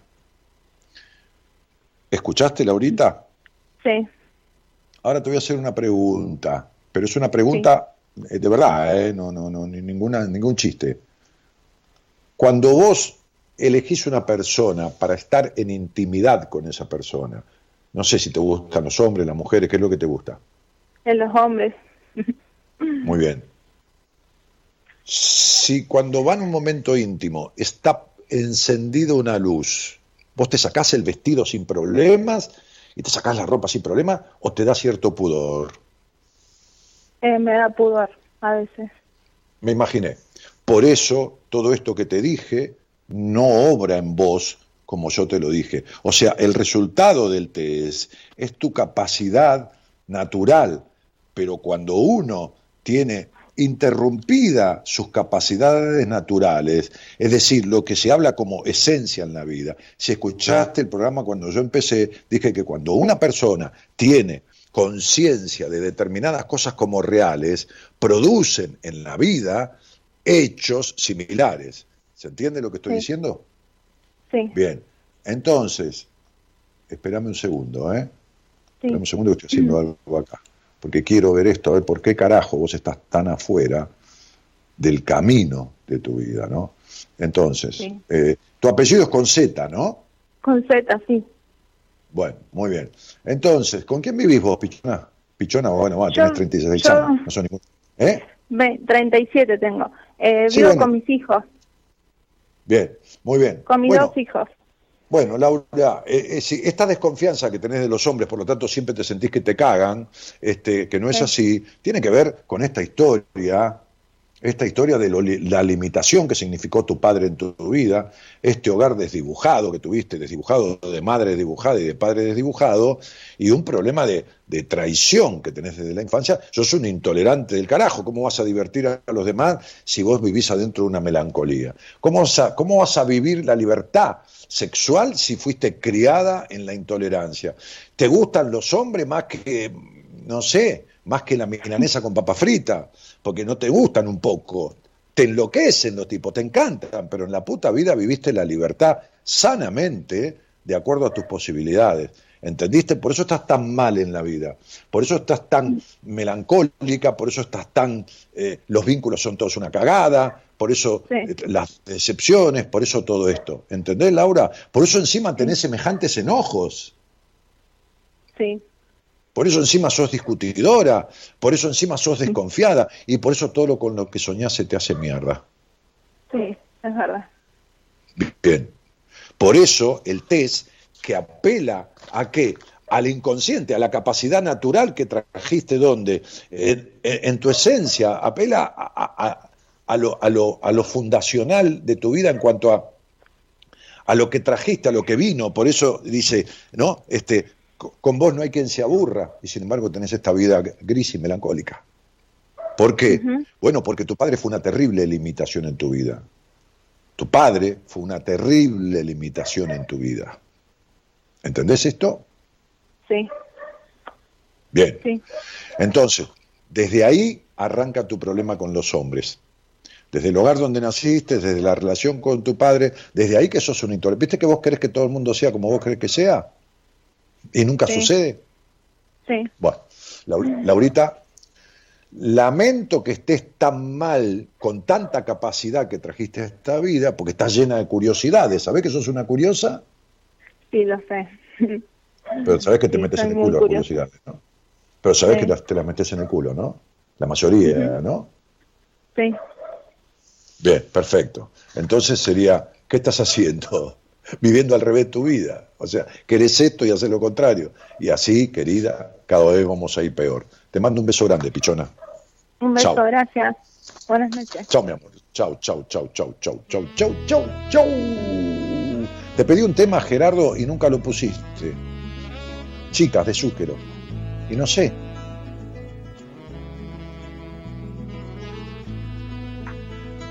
Es hijo de mil putas. Estoy pidiendo una canción y no me pone. Hola, buenas noches. Hola. ¿Me pones de cortina el tema de Zúquero, Gerardo? Hola, ¿cómo te llamas? Hola, me llamo Alejandra Castillo. Alejandra, ¿de dónde eres? De Mendoza. Eh, recién me conecto, recién, eh, ¿Eh? recién empecé a ver el programa por una amiga mía que se llama Liliana Castro y bueno, me conecté con el teléfono y bueno, quería que me llamara. Espera, perdóname, pero no te entendí. ¿Me podés repetir? Eh, que soy Alejandra de Mendoza. Sí, eso así. Y bueno, quería que me llamaras. Eh, recién hoy conocí el programa, te conocí a vos. Ah, ahí eh, está. A través de Facebook. Ahí está. Bueno, bienvenida, bienvenida. Bienvenida a vos y gracias a la amiga que te recomendó. Che, decime cuáles son las letras del test. Eh, mis letras son ISIF.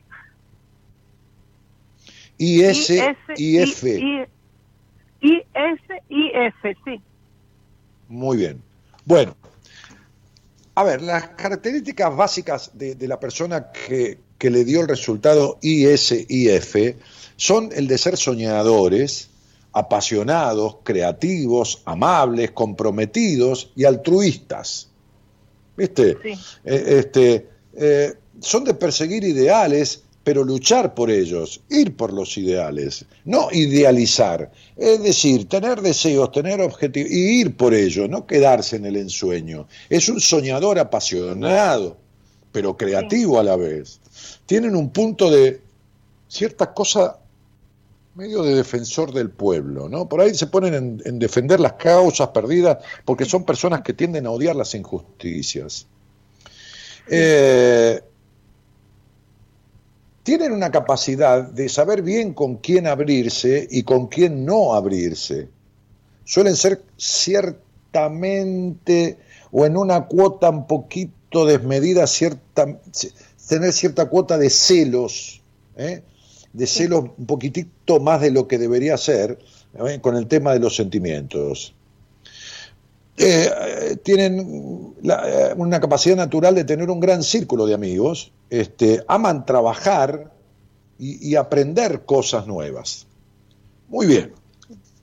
Vos sos nueva en este programa. ¿Te coincide esto en algo o no te coincide absolutamente en nada? Totalmente todo me coincide. Sí, bueno, todo, todo, es increíble. Muy, bien. ¿Con quién vivís, eh, Alejandra o María Alejandra? Eh, vivo con mi hija, eh, soy viuda y bueno, vivimos con yo y mi hija, nada más. Bueno, muy bien. Sí, vivís vos y tu hija. Sí, son esas son la familia con, en, en donde con quienes vivís. Mi, papá vive, bueno, al lado, pero en mi casa, mi casa vivimos nosotras dos nada más. Bien, qué temita con papá, ¿no? Mamita querida. Sí. Vos también. Qué tema con tu papá. ¿no? ¿Qué tema con papá? Tenés a papá en la cabeza, ¿viste? No, no, no pudiste salir, sacarte nunca a tu papá de la cabeza, ¿eh? lo tenés ahí arriba, ¿se entiende lo que digo? es como si viviera tu padre arriba y vos abajo, ¿está claro? Sí, sí, sí, de verdad. mis 57 años todavía hago lo que él dice, casi. Claro. Sos la otra mujer de tu papá. Sí. Fuiste tan abandonada por tu padre emocionalmente, tan abandonada, tan no tenida en cuenta, porque, porque, a ver, ejercer determinada actitud dictatorial sobre vos es no tenerte en cuenta. Tan abandonada que te casaste con un hombre que se murió. O sea, te abandonó. ¿Se entiende? Sí, sí. Bien, sí. ¿Y, esto sucedió entre tus 43 y los 52 años? Eh, sí, a los 41, sí, 41 tenía. Bueno, por ahí, bueno. Eh, aproximadamente, sí, lo, tenía como posterior. Bueno, eh, ¿por qué? ¿Y por qué no puedes armar una relación de pareja coherente con nadie? Absolutamente con nadie. ¿Viste que sentís una perra? ¿Viste que sentís una perra soledad dentro tuyo? ¿Viste la perra soledad que sentís? Sí. sí. Esto por el abandono que haces de vos. ¿Viste los terribles prejuicios? Terribles prejuicios y suciedad que sentís en la sexualidad. Bien. Sí. Ok. Bueno, entonces la pregunta es, ¿no te parece que tenés ya 56 años y que tendrías que dejar de ser un trapo de piso de tu padre? Porque todas estas capacidades que trajiste a la vida, apasionada, creativa, amable, comprometida, que dijiste que son todas tuyas, la verdad que sos capaz de decir cualquier cosa, no sabes ni lo que decís, porque nada de esto tenés. Porque vivís para la mierda, en un vacío existencial del carajo, queriendo controlar todo. Criaste una hija llena de prejuicios y culpas y limitaciones. y entonces no sabés lo que es la palabra libertad. Así que seguí escuchando este programa y algún día hacete atender, porque de todo esto que querés quedar bien como con tu papá, que le decís todo que sí, yo no soy tu papá, ni, ni, tampoco lo puedo ser, este, este, pues ya no te voy a adoptar, sos una vieja chota, 57 años, entonces, este, dejate de decir todo que sí en la vida para congraciarte con lo demás y algún día ponete las manos, aunque no menstrues más, sobre la pelvis y date cuenta que ahí están tus huevos, que son tus ovarios, que los tenés al pedo y los tuviste al pedo toda tu vida. ¿Está claro? Sí, he pasado, eh, me cuesta no importa, pasaste por pérdidas, por enfermedades, por, todo lo que quieras pasaste, porque la vida te va a hacer pasar por las peores cosas hasta que entres en razones, porque todo en tu vida es insólito, porque vos querés tener el control de todo y se te va a parar todo a la mierda siempre. ¿Lo entendés? Sí, se me Entonces, fue la vida tuya aparte, está llena, aparte la, vida tuya está llena de tragedias. Escúchame a mí, porque te voy a dejar. La vida tuya está llena de tragedias porque vos haces de tu vida una tragedia. ¿Lo entendiste? Sí. Muy y eso tendrá que ver Entonces, también porque hace ocho años perdí un hijo también eh, te va a pasar lo insólito siempre, se va a morir tu marido, se te va a morir un hijo, te, te vas a enfermar dentro de dos años seriamente, te va a pasar, estás en un año de crisis de mierda, donde tu cabeza está acelerada y te estás replanteando tu vida entera, ¿viste que te estás replanteando todo? Sí. Pero no haces un cambio. Sí. sí, ya sé, escúchame. No hago nada, sí, no hago nada. Yo, ya sé, lo que tengo que hacer, pero no lo hago. Yo ya sé todo lo que te pasa, pero esto no es una sesión de terapia. Esto es un programa y estoy haciendo un test. ¿Está claro? Entonces te tengo que dejar, pero entendé que termines de ser esta concesiva y a su vez esta intolerante. Un carajo de lo que yo te dije del test es realidad en vos. No sos nada de todo esto. Todo esto lo tenés como capacidad, pero está todo anulado, porque tu vida es de color gris oscuro, María Alejandra. Tenés una vida gris con un alma vacía. ¿Lo entendiste? Y sabés que es así. Sí, tenés toda la razón, sí. Muy bien, entonces te mando un abrazo grande. Deja de disfrazarte de cualquier cosa. Llegó la hora de la verdad. Chao. Gracias. Un beso. Hasta pronto o hasta nunca. Chau, chau, chau, chau, chau, chau. Dale.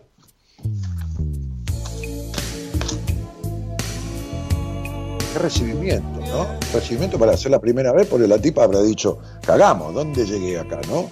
Dale. Vamos. Chicas, en busca de problemas. Chicas al teléfono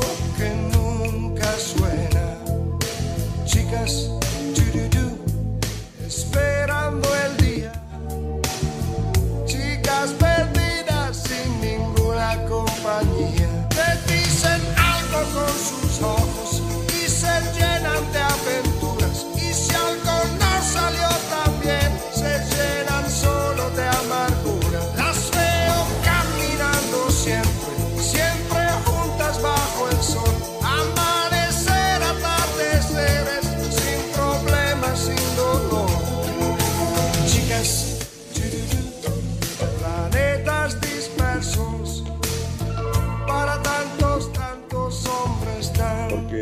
tengo un problema con los volúmenes que están muy bajos estoy viendo de dónde lo puedo regular desde adentro de la computadora, porque el volumen este de subir y bajar no alcanza, lo tengo en 100, pero nunca pasó esto, ¿entendés?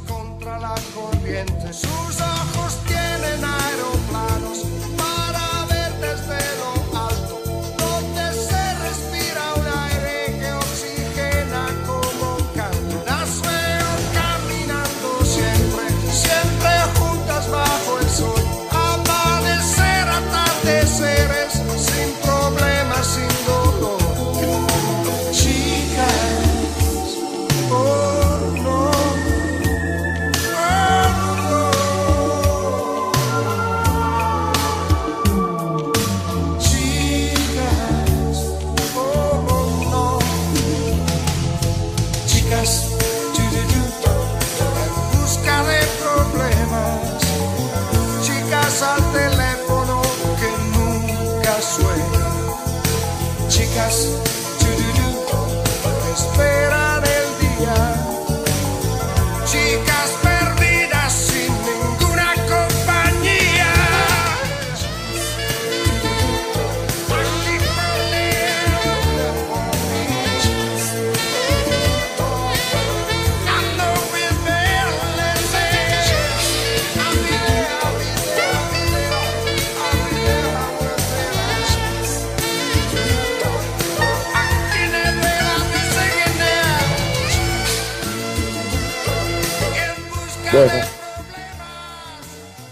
En fin. Eh, claro, quien llega a la radio en un momento, y entonces yo le test y como no me conoce y es la primera que llama y nadie le dice nada, dice, sí, sí, todo, soy tal cual, total, se cree que, viste, yo le voy a decir, qué bueno, ¿no? y se encontró con un paredón.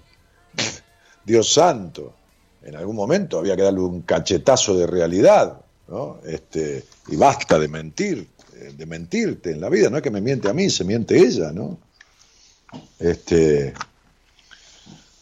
bueno, en fin, mandé WhatsApp, pero no me pasaron el resultado, me salió esa pero ¿cómo te van a pasar el resultado por WhatsApp? Alejandro, Ale, no entendés una, ¿no? Me hace te van a pasar el resultado. Hay 70.000 personas en el Facebook. No, pichón, nadie te pasa el resultado. Lo vas tomando de quien sale al aire. ¿A quién me mandaste? Al enemigo le va a decir a la amiga, jaja, dice Vero Mesa. Y sí, acá hay que aguantársela. Hola Dani, directo, sin vuelta. Sí, sí, porque, ¿sabes qué pasa? Por ahí ella está jugando a la radio y a llamar porque estoy haciendo un test y juega un rato, ¿viste? Porque es una, una, intolerante, pobre en la vida, intolerante consigo misma, no se deja hacer. Entonces yo no se la dejo pasar, porque a lo mejor juega hoy y es la única oportunidad en la vida. Y cuando alguien se encuentra conmigo, es, se encuentra, este, no es un encuentro que yo produzca, ni que el otro produzca, es un encuentro que la vida produce. ¿Entendés esto? Entonces yo tengo que decirle todo lo que tengo para decirle. Alguna vez alguien me dijo, ¿no te da miedo que le decís y después corta y se suicida? Si se tiene que suicidar era que se tenía que suicidar. ¿Se iba a suicidar por eso o porque se le volcaba la leche cuando la hervía? Era lo mismo, encontraba, necesitaba un motivo. Así que se suicida, que se suicide. Entonces, cuando alguien llega a mi vida, yo entiendo que si la vida me lo puso en el camino, buscando una respuesta, buscando, encontrándose conmigo, yo tengo que darle todo lo que yo tengo capacidad de darle en el tiempo y en la forma que puedo dárselo. Ahora, si algún día me ven privado, yo tendré una hora para explicarle y ya entraremos en temas mucho más profundos, qué sé yo. Si no, no puedo dejar pasar esta oportunidad. Yo no puedo especular. No puedo decir, bueno, le digo todo que sí, porque esta tipa me va a seguir escuchando y después seguramente me va a ver en privado, porque se va a dar cuenta de todo esto que yo estoy viendo en su estudio numerológico. No, un carajo. Eso sería especular. No, no. Si me lo pone la vida al otro, yo tengo que decirle todo. Después, si quiere, quiere verme en privado, quiere atenderse conmigo, qué sé yo. Eso es el después. Eso es el después. Yo no especulo ni produzco eso, ni produzco ese tipo de cosas. Este, no, no, no es así. Otro día me decía Marita, tengo 140 pedidos de entrevistas y tengo todo septiembre, octubre y noviembre cubierto. Me decía, ¿no? La otra vez. Este, ¿qué hago? ¿Doy diciembre? Sí, pero basta, dije. Después, los que aún esperarán, que esperen para enero, pues yo no voy a tomar compromisos para enero o febrero. Bueno, Esperaremos. Yo soy uno, los demás soy un montón. cada uno va a llegar a mí y yo voy a llegar a ese cuando tenga que ser. Ni voy a aumentar la cantidad de veces que atiendo por semana, ni la cantidad de gente que, atiendo menos cada vez este, eh, en entrevistas, eh, porque he bajado entre un 30 y un 40% la cantidad de personas. Entonces atiendo solo tres días por semana, dos personas por día, punto. Después lo demás es para mis pacientes, que también baje la cantidad de pacientes. Entonces, digo, yo no especulo con estas cosas. Por supuesto que me gusta hacer lo que hago y por supuesto que lo difundo y por supuesto que digo, esta es mi, página web, si quieres verme, por supuesto. Ahí está mi curso de numerología, por supuesto. Por supuesto cobro un honorario por mis entrevistas, por supuesto, vivo de esto, honestamente. Pero ahí le mandé a esta mina un carro de mierda que ella tiene adentro y que yo tenía que mostrarle que lo tiene. Después que haga lo que quiera con eso que me odie, que esto, y, se va a enfermar dentro de dos, años. Se va a enfermar o va a tener otra pérdida. Porque hay un karma que es terrible en la, en la, vida, un karma en numerología, que es el 19, es terrible. El 19 te condena a lo insólito siempre. O sea, yo me acuerdo, eh, eh, el ejemplo más loco fue un día en Ramos Mejía, cuando yo atendía allá, que, una, que le dije a una señora, me acuerdo estaba sentada a mi derecha, pues yo me sentaba en la, punta de la mesa, ¿no? del living, del departamento donde vivía, y la señora se sentaba ahí. ¿no? Bueno, quien venía se sentaba ahí. Bueno, así la conoció mi mujer. Este, hace 12 años. Entonces, este, eh, y, le digo a esta mujer, digo, te pasan cosas tan insólitas en tu vida, tan, tan terriblemente insólitas. Siempre cuento esto, ¿no? Mirá que hace como, no, sí, como 14 años. Y, y, me dijo, tan insólitas como que un día fui a la feria, fui a comprar a la feria, y cuando volví se me estaba incendiando la casa por un saumerio que dejé encendido. Sí, tan insólitas como eso y muchísimo más, le dije. Y es así. El karma 19, que es uno de los cuatro que hay en numerología, es tan jodido que ser intolerante, no dejarse ser, como esta mujer, 57 años sin dejarse ser, le dije, ¿vieron lo que le dije, no? Que ella me dijo todo que sí, que era amorosa, que los amigos, todo. Y en un momento le dije, tenés a tu padre, ¿qué tema? Lo tenés arriba de tu cabeza, tu padre, pero pisándole la cabeza, lo vi así. Y me dijo, sí, hago todo lo que él me dice si hay una intolerancia en la vida es eso, someterse totalmente a otro, sea el padre, sea, sea Dios, sea lo que sea. Lo paga carísimo, se murió el marido, se murió el hijo y olvídate, y 70 cosas más. No lo entienden, loco. Uno le dice las cosas y no hay manera. bueno. Hola, buenas noches. Hola, Daniel. Qué emoción escucharte de vuelta. Muy bien. Muchas gracias, querida. Muy bien. ¿De dónde, de dónde sos? ¿De dónde sos, querida? De, esquina Corrientes. ¿De dónde? ¿De esquina? Esquina, provincia de Corrientes, sí. Ah, yo estaba pensando en una paciente mía, Romina, que le iba a escribir porque vivían los padres en esquina y tienen un planterío ahí de paltas que las terminan regalando a los vecinos. Y ella me, ella me mandó una vez en una caja, eh, que yo le dije que eh, le dije hace poco, me, me, mandó un mate divino, ¿viste? Este, esos grandotes. Este, y, le dije, bueno, Romina, yo te lo acepto como regalo, es una paciente que ya está de alta, este, te lo acepto como regalo esta vez, pero la próxima vez que te pida paltas, si vos no me, no, si, no, no me las cobrás, no importa lo que haya que cobrarlo, porque es dinero de tus padres, y yo te mando la transferencia, yo no las recibo, le dije, ¿no? Estaba pensando en ella, porque por supuesto las paltas las comí, unas paltas que pesaban como medio kilo cada otra correntina, otra esquinense. Hace un montón, Daniel, que te escucho, que te sigo, estuve en tu seminario, añoro que pase todo esto para volver a encontrarnos. Este, Vos, estuviste, no en mi seminario, en nuestro seminario, lo hacemos todo. sí, precioso. ¿Se acuerdan que me, tuve esa caída grande, la pasé mal. ¿En qué año? Y eh, creo que fue en el 14. En el 14 o en el 15 fue. En el de ¿Tuviste una caída, una caída en el sí, seminario? en el micro. en el seminario. ah, sí, en el micro. Que tuve ese golpe en las costillas y bueno, la pasé, pero la pasé.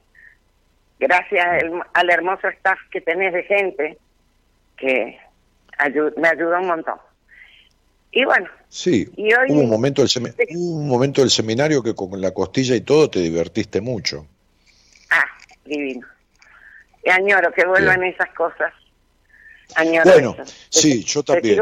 Bueno, querida María Elena, ¿cuál, cuál es el resultado? ¿Qué, qué letras elegiste? Del test es E, S, I, P. A ver, decime iniciales. E de Enrique. Sí, S de Susana. I de Inés. Y P de Pancho. A ver, espera, espera que... Este, eh, eh, entonces sería, porque se, se, escucha medio, ESIP, E-S-I-P. ESIP, sí señor, sí. sí. Muy bien, muy bien. Eh, déjame ver, porque voy a cotejar acá. A ver, hace un sincericidio, ¿eh? No te disfraces de nada, ¿eh? No, si yo te digo, si yo te digo la palabra eh, entusiasta, ¿vos qué decís? Alegre, divertida. No, sí, pero en la palabra entusiasta, ¿qué decís? No un sinónimo. ¿Vos decís que sos entusiasta? ¿Vos decís que sos apasionada? Era muy entusiasta. Me estoy viniendo abajo hace rato. No. Claro. Entonces, hay cosas en la vida. Sí. ¿Vos, ¿Vos andás en bicicleta? No, andaba en bicicleta hasta hace unos años atrás porque tengo tres hernias de disco en las ¿En qué, ¿En qué parte del disco? ¿En la qué parte? Cuarta, quinta y sexta. Cuarta, quinta y sexta. No, no hay sexta, no hay sexta. Bueno, acá en el no hay sexta. Sí, acá todo. En cualquier momento, si no hago lo, sí, María Elena, escuchá, escuchá, María, che, no puedo, no puedo laburar así, chicos, con, con, que el otro no me escucha. Algo está pasando acá. ¿Me estás escuchando? ¿Me podés escuchar? Sí, te estoy escuchando perfectamente. Ah, bueno, entonces, entonces, entonces, espera un poquito, porque creí que se había entrecortado. María Elena, no hay cesta lumbar. ¿De dónde sacaste? Las lumbares son cuarta, quinta, sacro y coxis. Sí, ahí, sacro. Ah, muy bien. Muy bien, entonces no hay cesta. Bueno, entonces te voy a decir, ¿sabes lo que significa? Obstinada y vieja ira contra los padres, culpa, atascamiento en el pasado, problema con la sexualidad, pérdida del poder de vos misma, incapacidad de comunicarte desde la verdad. Sí, perfecto. Todo eso significa. ¿Eh? Sí, sí, sí. Bueno, perfecto. Entonces no está nada arreglado. Por eso te rompiste la costilla en el viaje al seminario, porque tenías que cagarte el seminario también. ¿Entendés? Tenías que joderte toda una cuestión, porque esto de dedicarte a vos es pecado. Vos controlás todo el afuera, pero el dedicarte a vos, verdaderamente, no.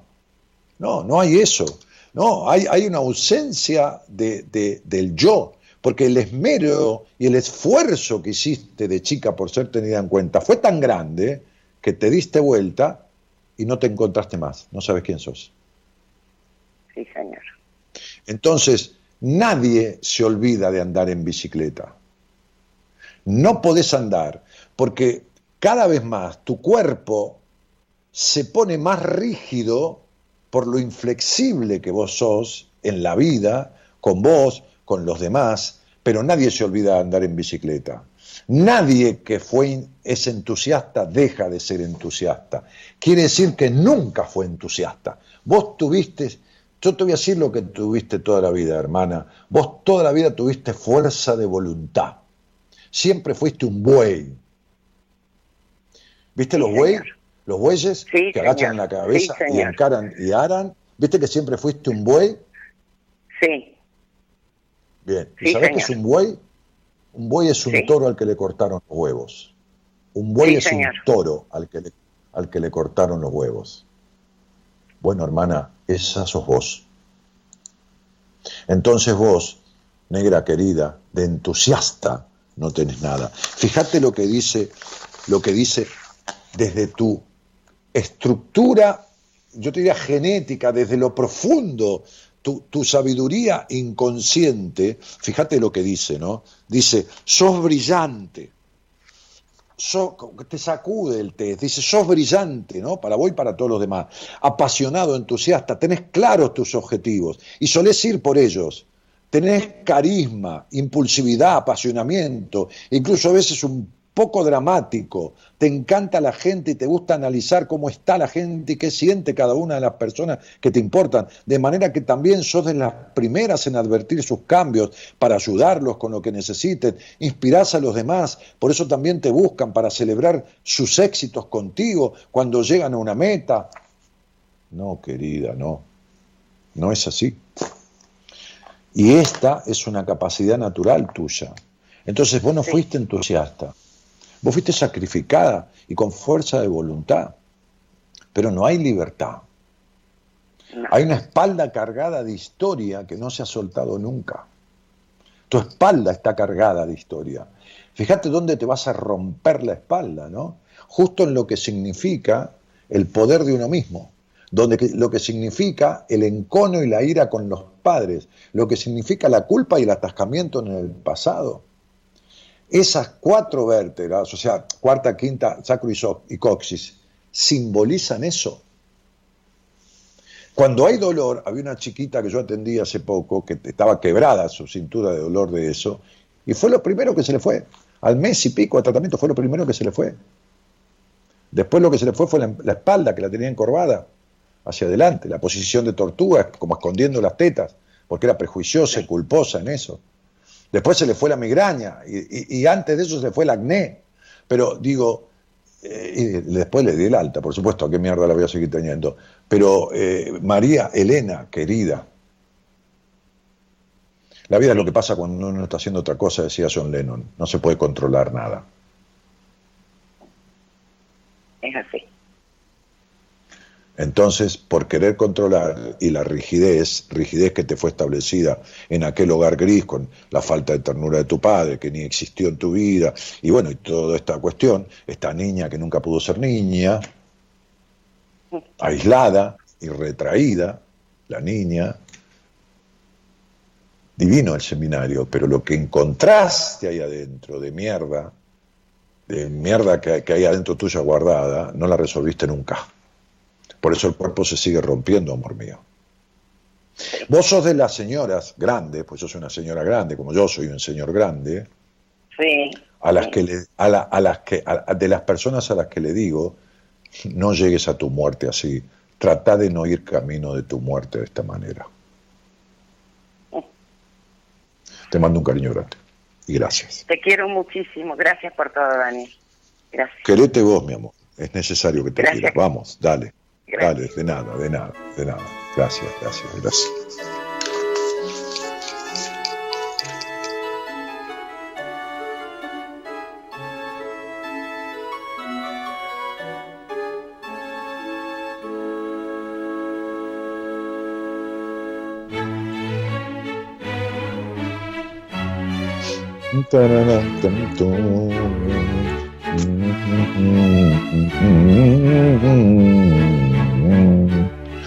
Hay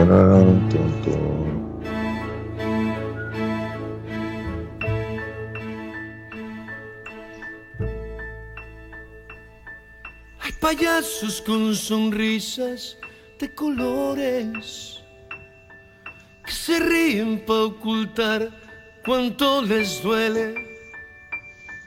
Trapecistas con corbata y de señores y bufones como plagas en la tele. En el circo lo que aburre te entretiene. Hay perritos dando saltos como bobos y elefantes dirigiendo un ministerio. Sicarios con simpáticos sapos acróbatas de moto y Carlos, Reggiani pregunta, ¿el sobrepeso también se va con un trabajo en terapia? El sobrepeso que, uno tiene, hoy hablaba con un muchacho que tiene el otro día con una mujer también, este, pregúntate cuándo empezó el quilombo de tu infancia y pregúntate qué edad tenías y pregúntate cuánto pesa el niño de esa edad y pregúntate si los 30 kilos o 40 que tenés de más no son los kilos que pesa ese niño de 10, 11 años empezó a tener conciencia de todo el quilombo que te hicieron la persona que te hicieron. Entonces sería, te tragaste al niño. Este es tu sobrepeso. ¿Entendés? Este es tu sobrepeso. Este niño enojado guardado que tenés adentro, pibe.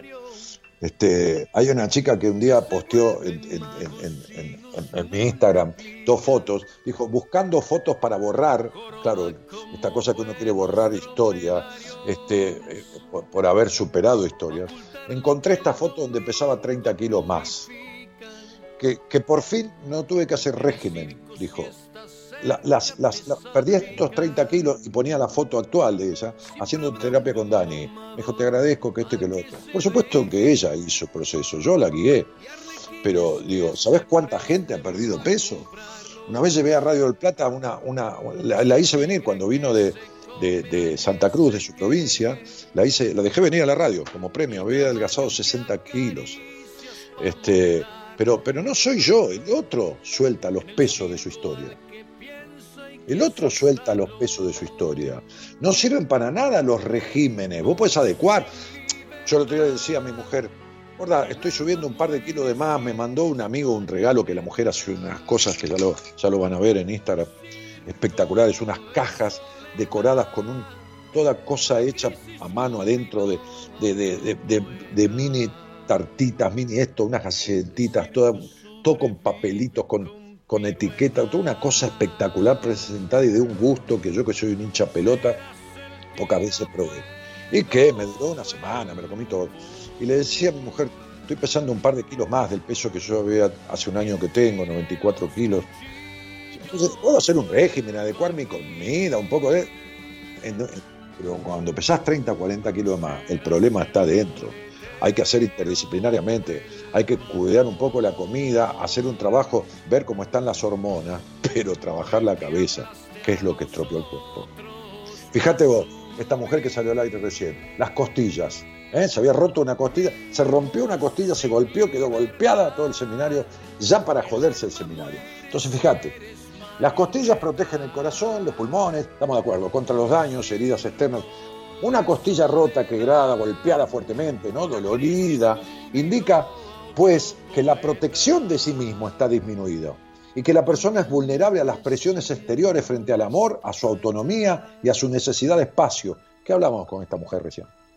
El control, la infancia, la pérdida del niño, la autonomía, el pérdida del poder de uno mismo. ¿Qué hablamos? Fíjate el significado de las costillas. Lo estoy leyendo en mis apuntes. Es una persona que se siente arrinconada entre ella y ella misma. ¿Está? Eh, eh, entonces, son costados, las costillas, costados espirituales y emocionales que están oprimidos por el mundo físico en el cual vive, el mundo físico, el del control, el de la razón. Son personas frágiles y que están vulnerables a cualquier ataque, por más que se crean que arman una coraza. Está, son personas que viven una situación particular frente a un miembro de la familia. Es más, tiene que ver según la costilla, si son las inferiores es probablemente un conflicto con el hijo o el nieto. Si es una costilla lateral representa más bien una situación conflictiva frente a un hermano o una hermana. Y si son costillas altas representan una, una cuestión con el padre o imágenes paternas del abuelo. Entonces, no son casualidades las cosas, hermano, no son casualidades. Trapecistas con corbata y de señores y bufones como plagas en la tele.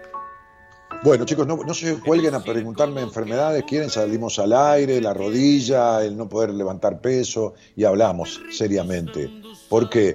Porque yo estoy hablando de esta señora, porque hablé con ella y vi su numerología y le puedo puntualizar cosas. Entonces, cuando le dije a este pibe, Carlos, una de las causas puede ser esa, ¿no? Entonces, digo, hablamos y yo les digo lo que quieran, eh, dentro de lo que yo sé. Y si no, bueno, quédense con la duda, búsquenla por otro lado.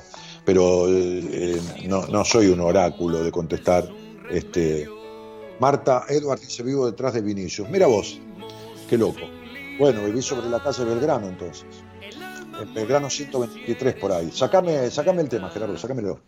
Eh, eh, tengo, tengo un llamado, Gerardo, ahí. Tengo un llamado, porque estoy con 20 cosas, querido. ¿Tengo un llamado? Hola, buenas noches. No, dice. ¿Y pero qué? ¿Comito no hace su trabajo, Gerardo? Tengo un, llamado más y el lunes seguimos con, con lo que falta. Porque faltan cosas del test, faltan respuestas. Son las dos que me importa, dame un llamado más, loco. ¿Qué papá? ¿Qué son las dos papás? Yo no soy tu papá. ¿No pusiste un llamado más? Ah, vos tenés el colectivo, ¿no? Ah, por la hora del colectivo, tenés razón. Sí. Ah, pará, ahora, dice. Va, ah, ahora. Bueno. Eh... Dani, quiero saber si está aún en venta el libro de numerología. ¿Qué sé yo? Preguntale a Marita. ¿Sabes qué pasa? Que mi libro de numerología ya es del año de la escarapela, es del año 2013. Mirá cómo será. Con el curso de numerología, eh, Marita, la radio, bueno, Marita, Marita envía el libro, el archivo del libro de numerología, porque está lo básico eh, leer algunas cositas que para qué gastar tiempo del curso que tiene 12 clases de dos horas cada clase. Directamente las leen en el libro, eh, el abecedario numerológico y dos o tres conceptos y listo. No sé si está el libro de numerología, la verdad que no lo sé. Preguntale a Marita, entra en mi página web y escribile danielmartinez.com.ar y ahí tenés para escribirle a Marita desde el, desde el, desde, ¿cómo se llama? El WhatsApp o, o desde el mail, tenés por todos lados. Hola Marita, eh, el libro de numerología está de Dani, no sé si hay. La verdad que viste, yo no, manejo nada de todo eso. Hola, hola, buenas noches. ¿Quién habla? ¿Quién habla? Hola, Silvana. Silvana. Susana, Silvana, ¿de dónde sos, Silvana? De, soy de Formosa y vivo en Mendoza. Ah, ¿y en qué parte de Mendoza vivís? En Tunuyán. En Tunuyán. Muy bien. Chesil, ¿y qué, qué, qué elegiste? Y B corta A P. A ver, IVAP. Sí. Mira, eso es una marca de cigarrillos electrónicos. Porque sabes que el fumar con cigarrillos electrónicos se llama vapeo con B corta, es vapear, no es fumar. Sí, sí, Entonces, VAP de vapear y de, de, de, no me acuerdo qué significaba si en, inglés significaba algo, pero este, IVAP, si, si buscas, es una marca de cigarrillo electrónico. ¡Buah!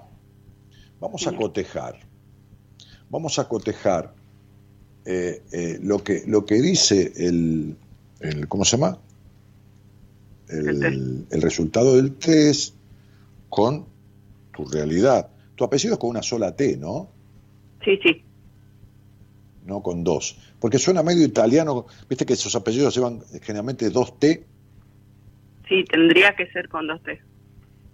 ¿Viste? Porque originalmente eh, los tanos esos lo tenían con dos T y cuando llegaron acá al, hotel de inmigrantes, acá en, en, Coso, le pusieron una sola y al carajo, ¿no? Sí, sí, sí. Claro, ¿quién era tu abuelo? Eh, mi bisabuelo. Claro, tu bisabuelo. Claro.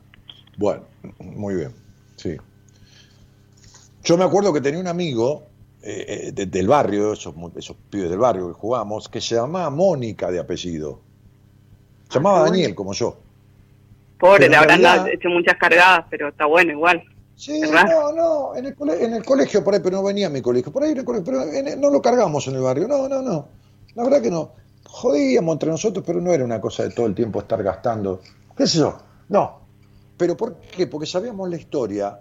Resulta que su abuelo, o su abuelo, no sé, o bisabuelo, el que yo no me acuerdo, era Mónaco.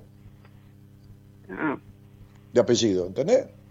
Mónaco. Sí, sí. Porque por ahí, en esa época, la gente que venía al país, ¿te imaginás? Si no podemos ni registrar la pandemia, esta manga de hijos de puta, Si el ministro de, Salud, el ministro de Salud de un país dice, acá no va a llegar nunca ese virus. Después dice, sí, llegó un poco, pero después se lo tenemos dominado. Después dice, no, este, este, la manga de incapaces, ¿no? De ahora y de antes. Antes no, el gobierno anterior no teníamos ni ministerio de salud. Así que imagínate que no pueden controlar ni los muertos. Nos sacaron de la Organización Internacional Argentina por la vergüenza de los datos mal mandados.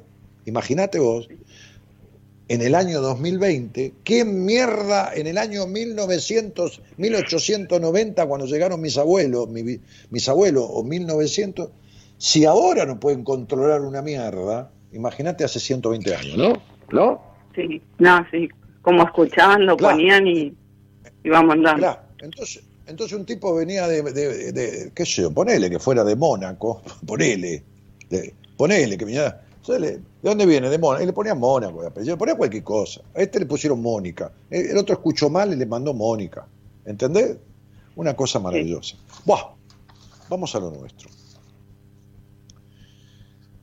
Las personas que eligieron IB corta AP y VAP son personas que tienen la característica de ser responsables, trabajadores y puntillosos con el cumplimiento. Son personas de tener claros sus objetivos no, nadie habla de perfecto, ni nadie habla de siempre tiene todo claro. Pero estamos hablando de la mayoría de las veces. Y suelen asegurarse y hacer lo necesario para que las cosas salgan como lo tenían previsto. Después, lógicamente, puede haber imprevistos. A veces se implican de más, se meten de más en estas cuestiones, con esos objetivos, ¿no? Y a veces son excesivamente directos o excesivamente, entre comillas, honestos en sus conversaciones. Aunque desde ya que tienen una base de lealtad a sus vínculos, de ser comprensibles y amables con sus amigos. Muy bien. Ahora veamos, porque acá yo lo que estoy viendo es no un asentir. Uno puede asentir, asentir significa que el otro diga, eh, y la verdad que está lindo el día, ¿no? Y está nublado para el orto, y llueve, caen solete de punta, ¿no? Entonces vos le decís, eh, eh, tener necesidad de aprobación sería sí, sí, la verdad que sí, qué lindo. Y vos pensás que es una mierda, ¿no? El día, pero le decís, y sí, la verdad que lindo día, ¿no? Porque tenés miedo, ¿viste? Que el otro no te quiera. Eso es necesidad de aprobación. Asentir sería que te diga, qué día de mierda hoy. Vos le decís, tal cual. ¿Ok? Bueno, yo estoy viendo que si vos no has corregido cosas, lo que tenés es necesidad de aprobación, lo cual te trae decepciones todo el tiempo en tu vida.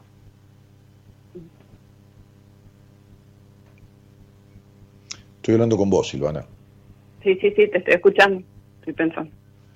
Bueno, entonces te estoy preguntando por eso que te dije, vamos a necesito como aprobación porque siempre fui como, bueno, como esas características en general y como que no me ha salido prácticamente nada como lo que yo he querido, entonces me siento no, tan frustrada no, que... No, no, no, no, no, no, no, ¿crees que te diga porque no te sale nada como vos querés? Mentira.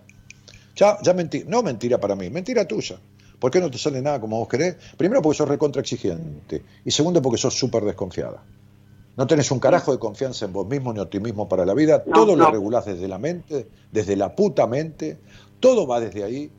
En la puta vida confiaste en un tipo. La decepción con tu padre es terrible. ¿Por qué había tanto quilombo en esa casa donde naciste? ¿Gritaban, se peleaban o te exigían? Eh, las dos cosas. Bien, perfecto. Listo. Y viste que sos un exigente de vos misma. Vos nunca fuiste así. Vos nunca fuiste espontánea. El hogar en que naciste te hizo perder la naturalidad, la espontaneidad, la niña, sabés que fuiste niña, pero fuiste niña 15 segundos de tu vida, ni recordás haber sido niña libre y fresca. No, para nada. Entonces sería, vos no confiaste en un solo hombre de tu vida, en ninguno nunca.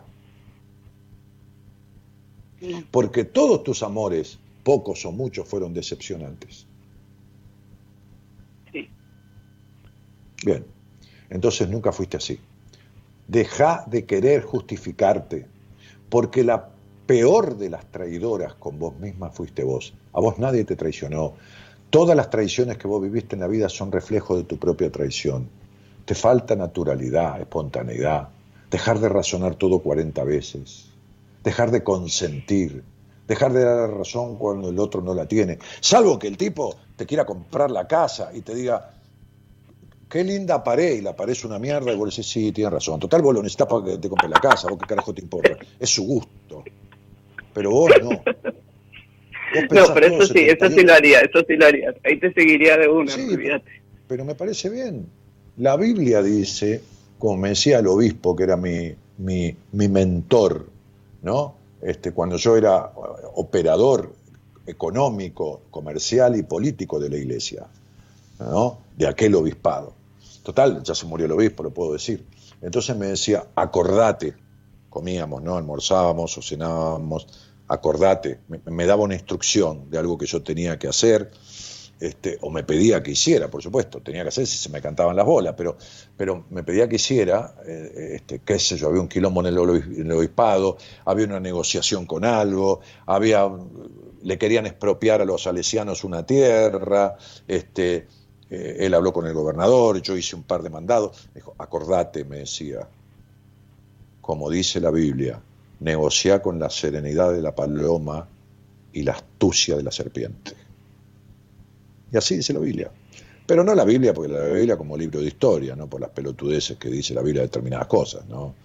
Pero, pero bueno, el, cura, que no era ningún boludo para llegar obispo, este, este, tomaba de la Biblia las cuestiones que tenían que ver con la vida real y lo cotidiano, ¿no? La boludez del castigo de Dios. Por eso me dijo un día, no vas a hacerte pelotudo de creer en el castigo de Dios, ¿no? Me dijo cuando yo estaba con ataques de pánico, ¿no? Este, entonces, está bien que negocies con la serenidad de la paloma y la astucia de la serpiente si tenés que vender la casa, pero vos no negocies tu dignidad, no negocies tu sexualidad, no tengas sexo mirando para el lado del placar, no finjas orgasmos, Sabes a lo que me refiero. Lo sabes de sobra. Basta de este personaje que armaste que te morfó, porque fuiste una niña jamás escuchada. Jamás escuchada. ¿Está claro? Sí, sí, sí. Bueno, entonces jamás te, te, escuchaste. Y armaste un personaje, no por mentir, ¿eh? por defenderte un personaje que razonaba todo, que miraba cómo estaba el quilombo del papá, de mamá, la cara que tenían de esto y del otro, no hace cosas que te enojaran, que el quilombo, las peleas. Tratando de hacer las cosas bien siempre para no ser la culpable de nada. Claro. Pero ¿sabes qué pasa? Que tenés 32 años, es la mitad de tu vida. La mitad de la vida, digamos, activa, ¿viste? Uno se jubila a 60 y pico, qué sé yo, ¿no? Eh, digamos, cuando trabaja en relación de dependencia y yo me podría jubilar si quiero, ni en pedo, ¿te imaginas? Este, entonces, por lo menos hoy, hoy en día yo no quiero eso, ¿no? No quiero jubilarme, yo, estoy activo, quiero trabajar, eh, quiero seguir haciendo esto que sé y difundirlo. Pero tenés la mitad de la vida perdida, ¿está claro? Pero perdida, ¿eh?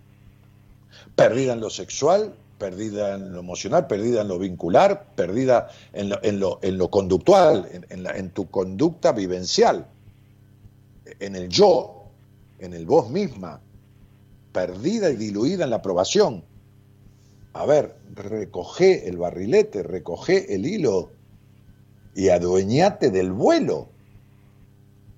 ¿Está claro? no sé ni por dónde empezar. Sí, sí, está claro lo que me decís, pero no sé ni por dónde empezar. Pero yo, tampoco, pero yo tampoco sabía por dónde empezar cuando fui con la cabeza destrozada a hacer terapia. ¿Vos qué te crees que existe la pastilla mágica? Porque toda la vida todavía estás pensando en el pelotudo príncipe azul. Vos sos otra de las que esperaba siempre el príncipe azul.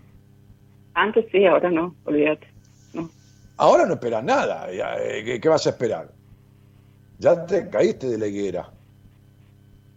Pero, eh, ¿cómo te voy a decir cómo resolverlo? Si, si, si, si, yo tuve que aprender por amarga experiencia y por padecer eso, yo no tengo fórmulas mágicas.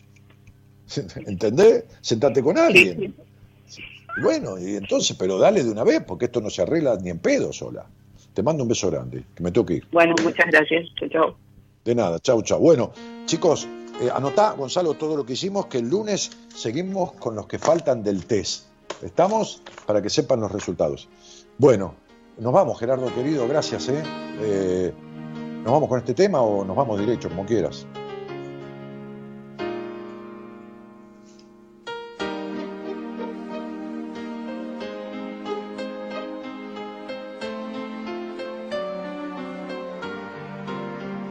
El, lunes, el lunes sigo con el test, me están preguntando, el lunes sigo, ¿eh? Esto es Lerner, ¿no? A ver.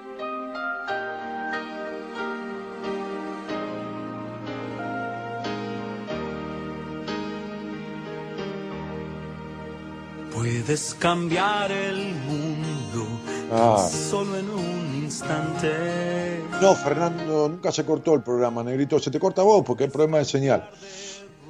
Bueno, entonces nos vamos con el señor Gerardo Subinana en la operación técnica de la musicalización este, y el señor Gonzalo Comito en la producción. Dale un cachito del tema, dale.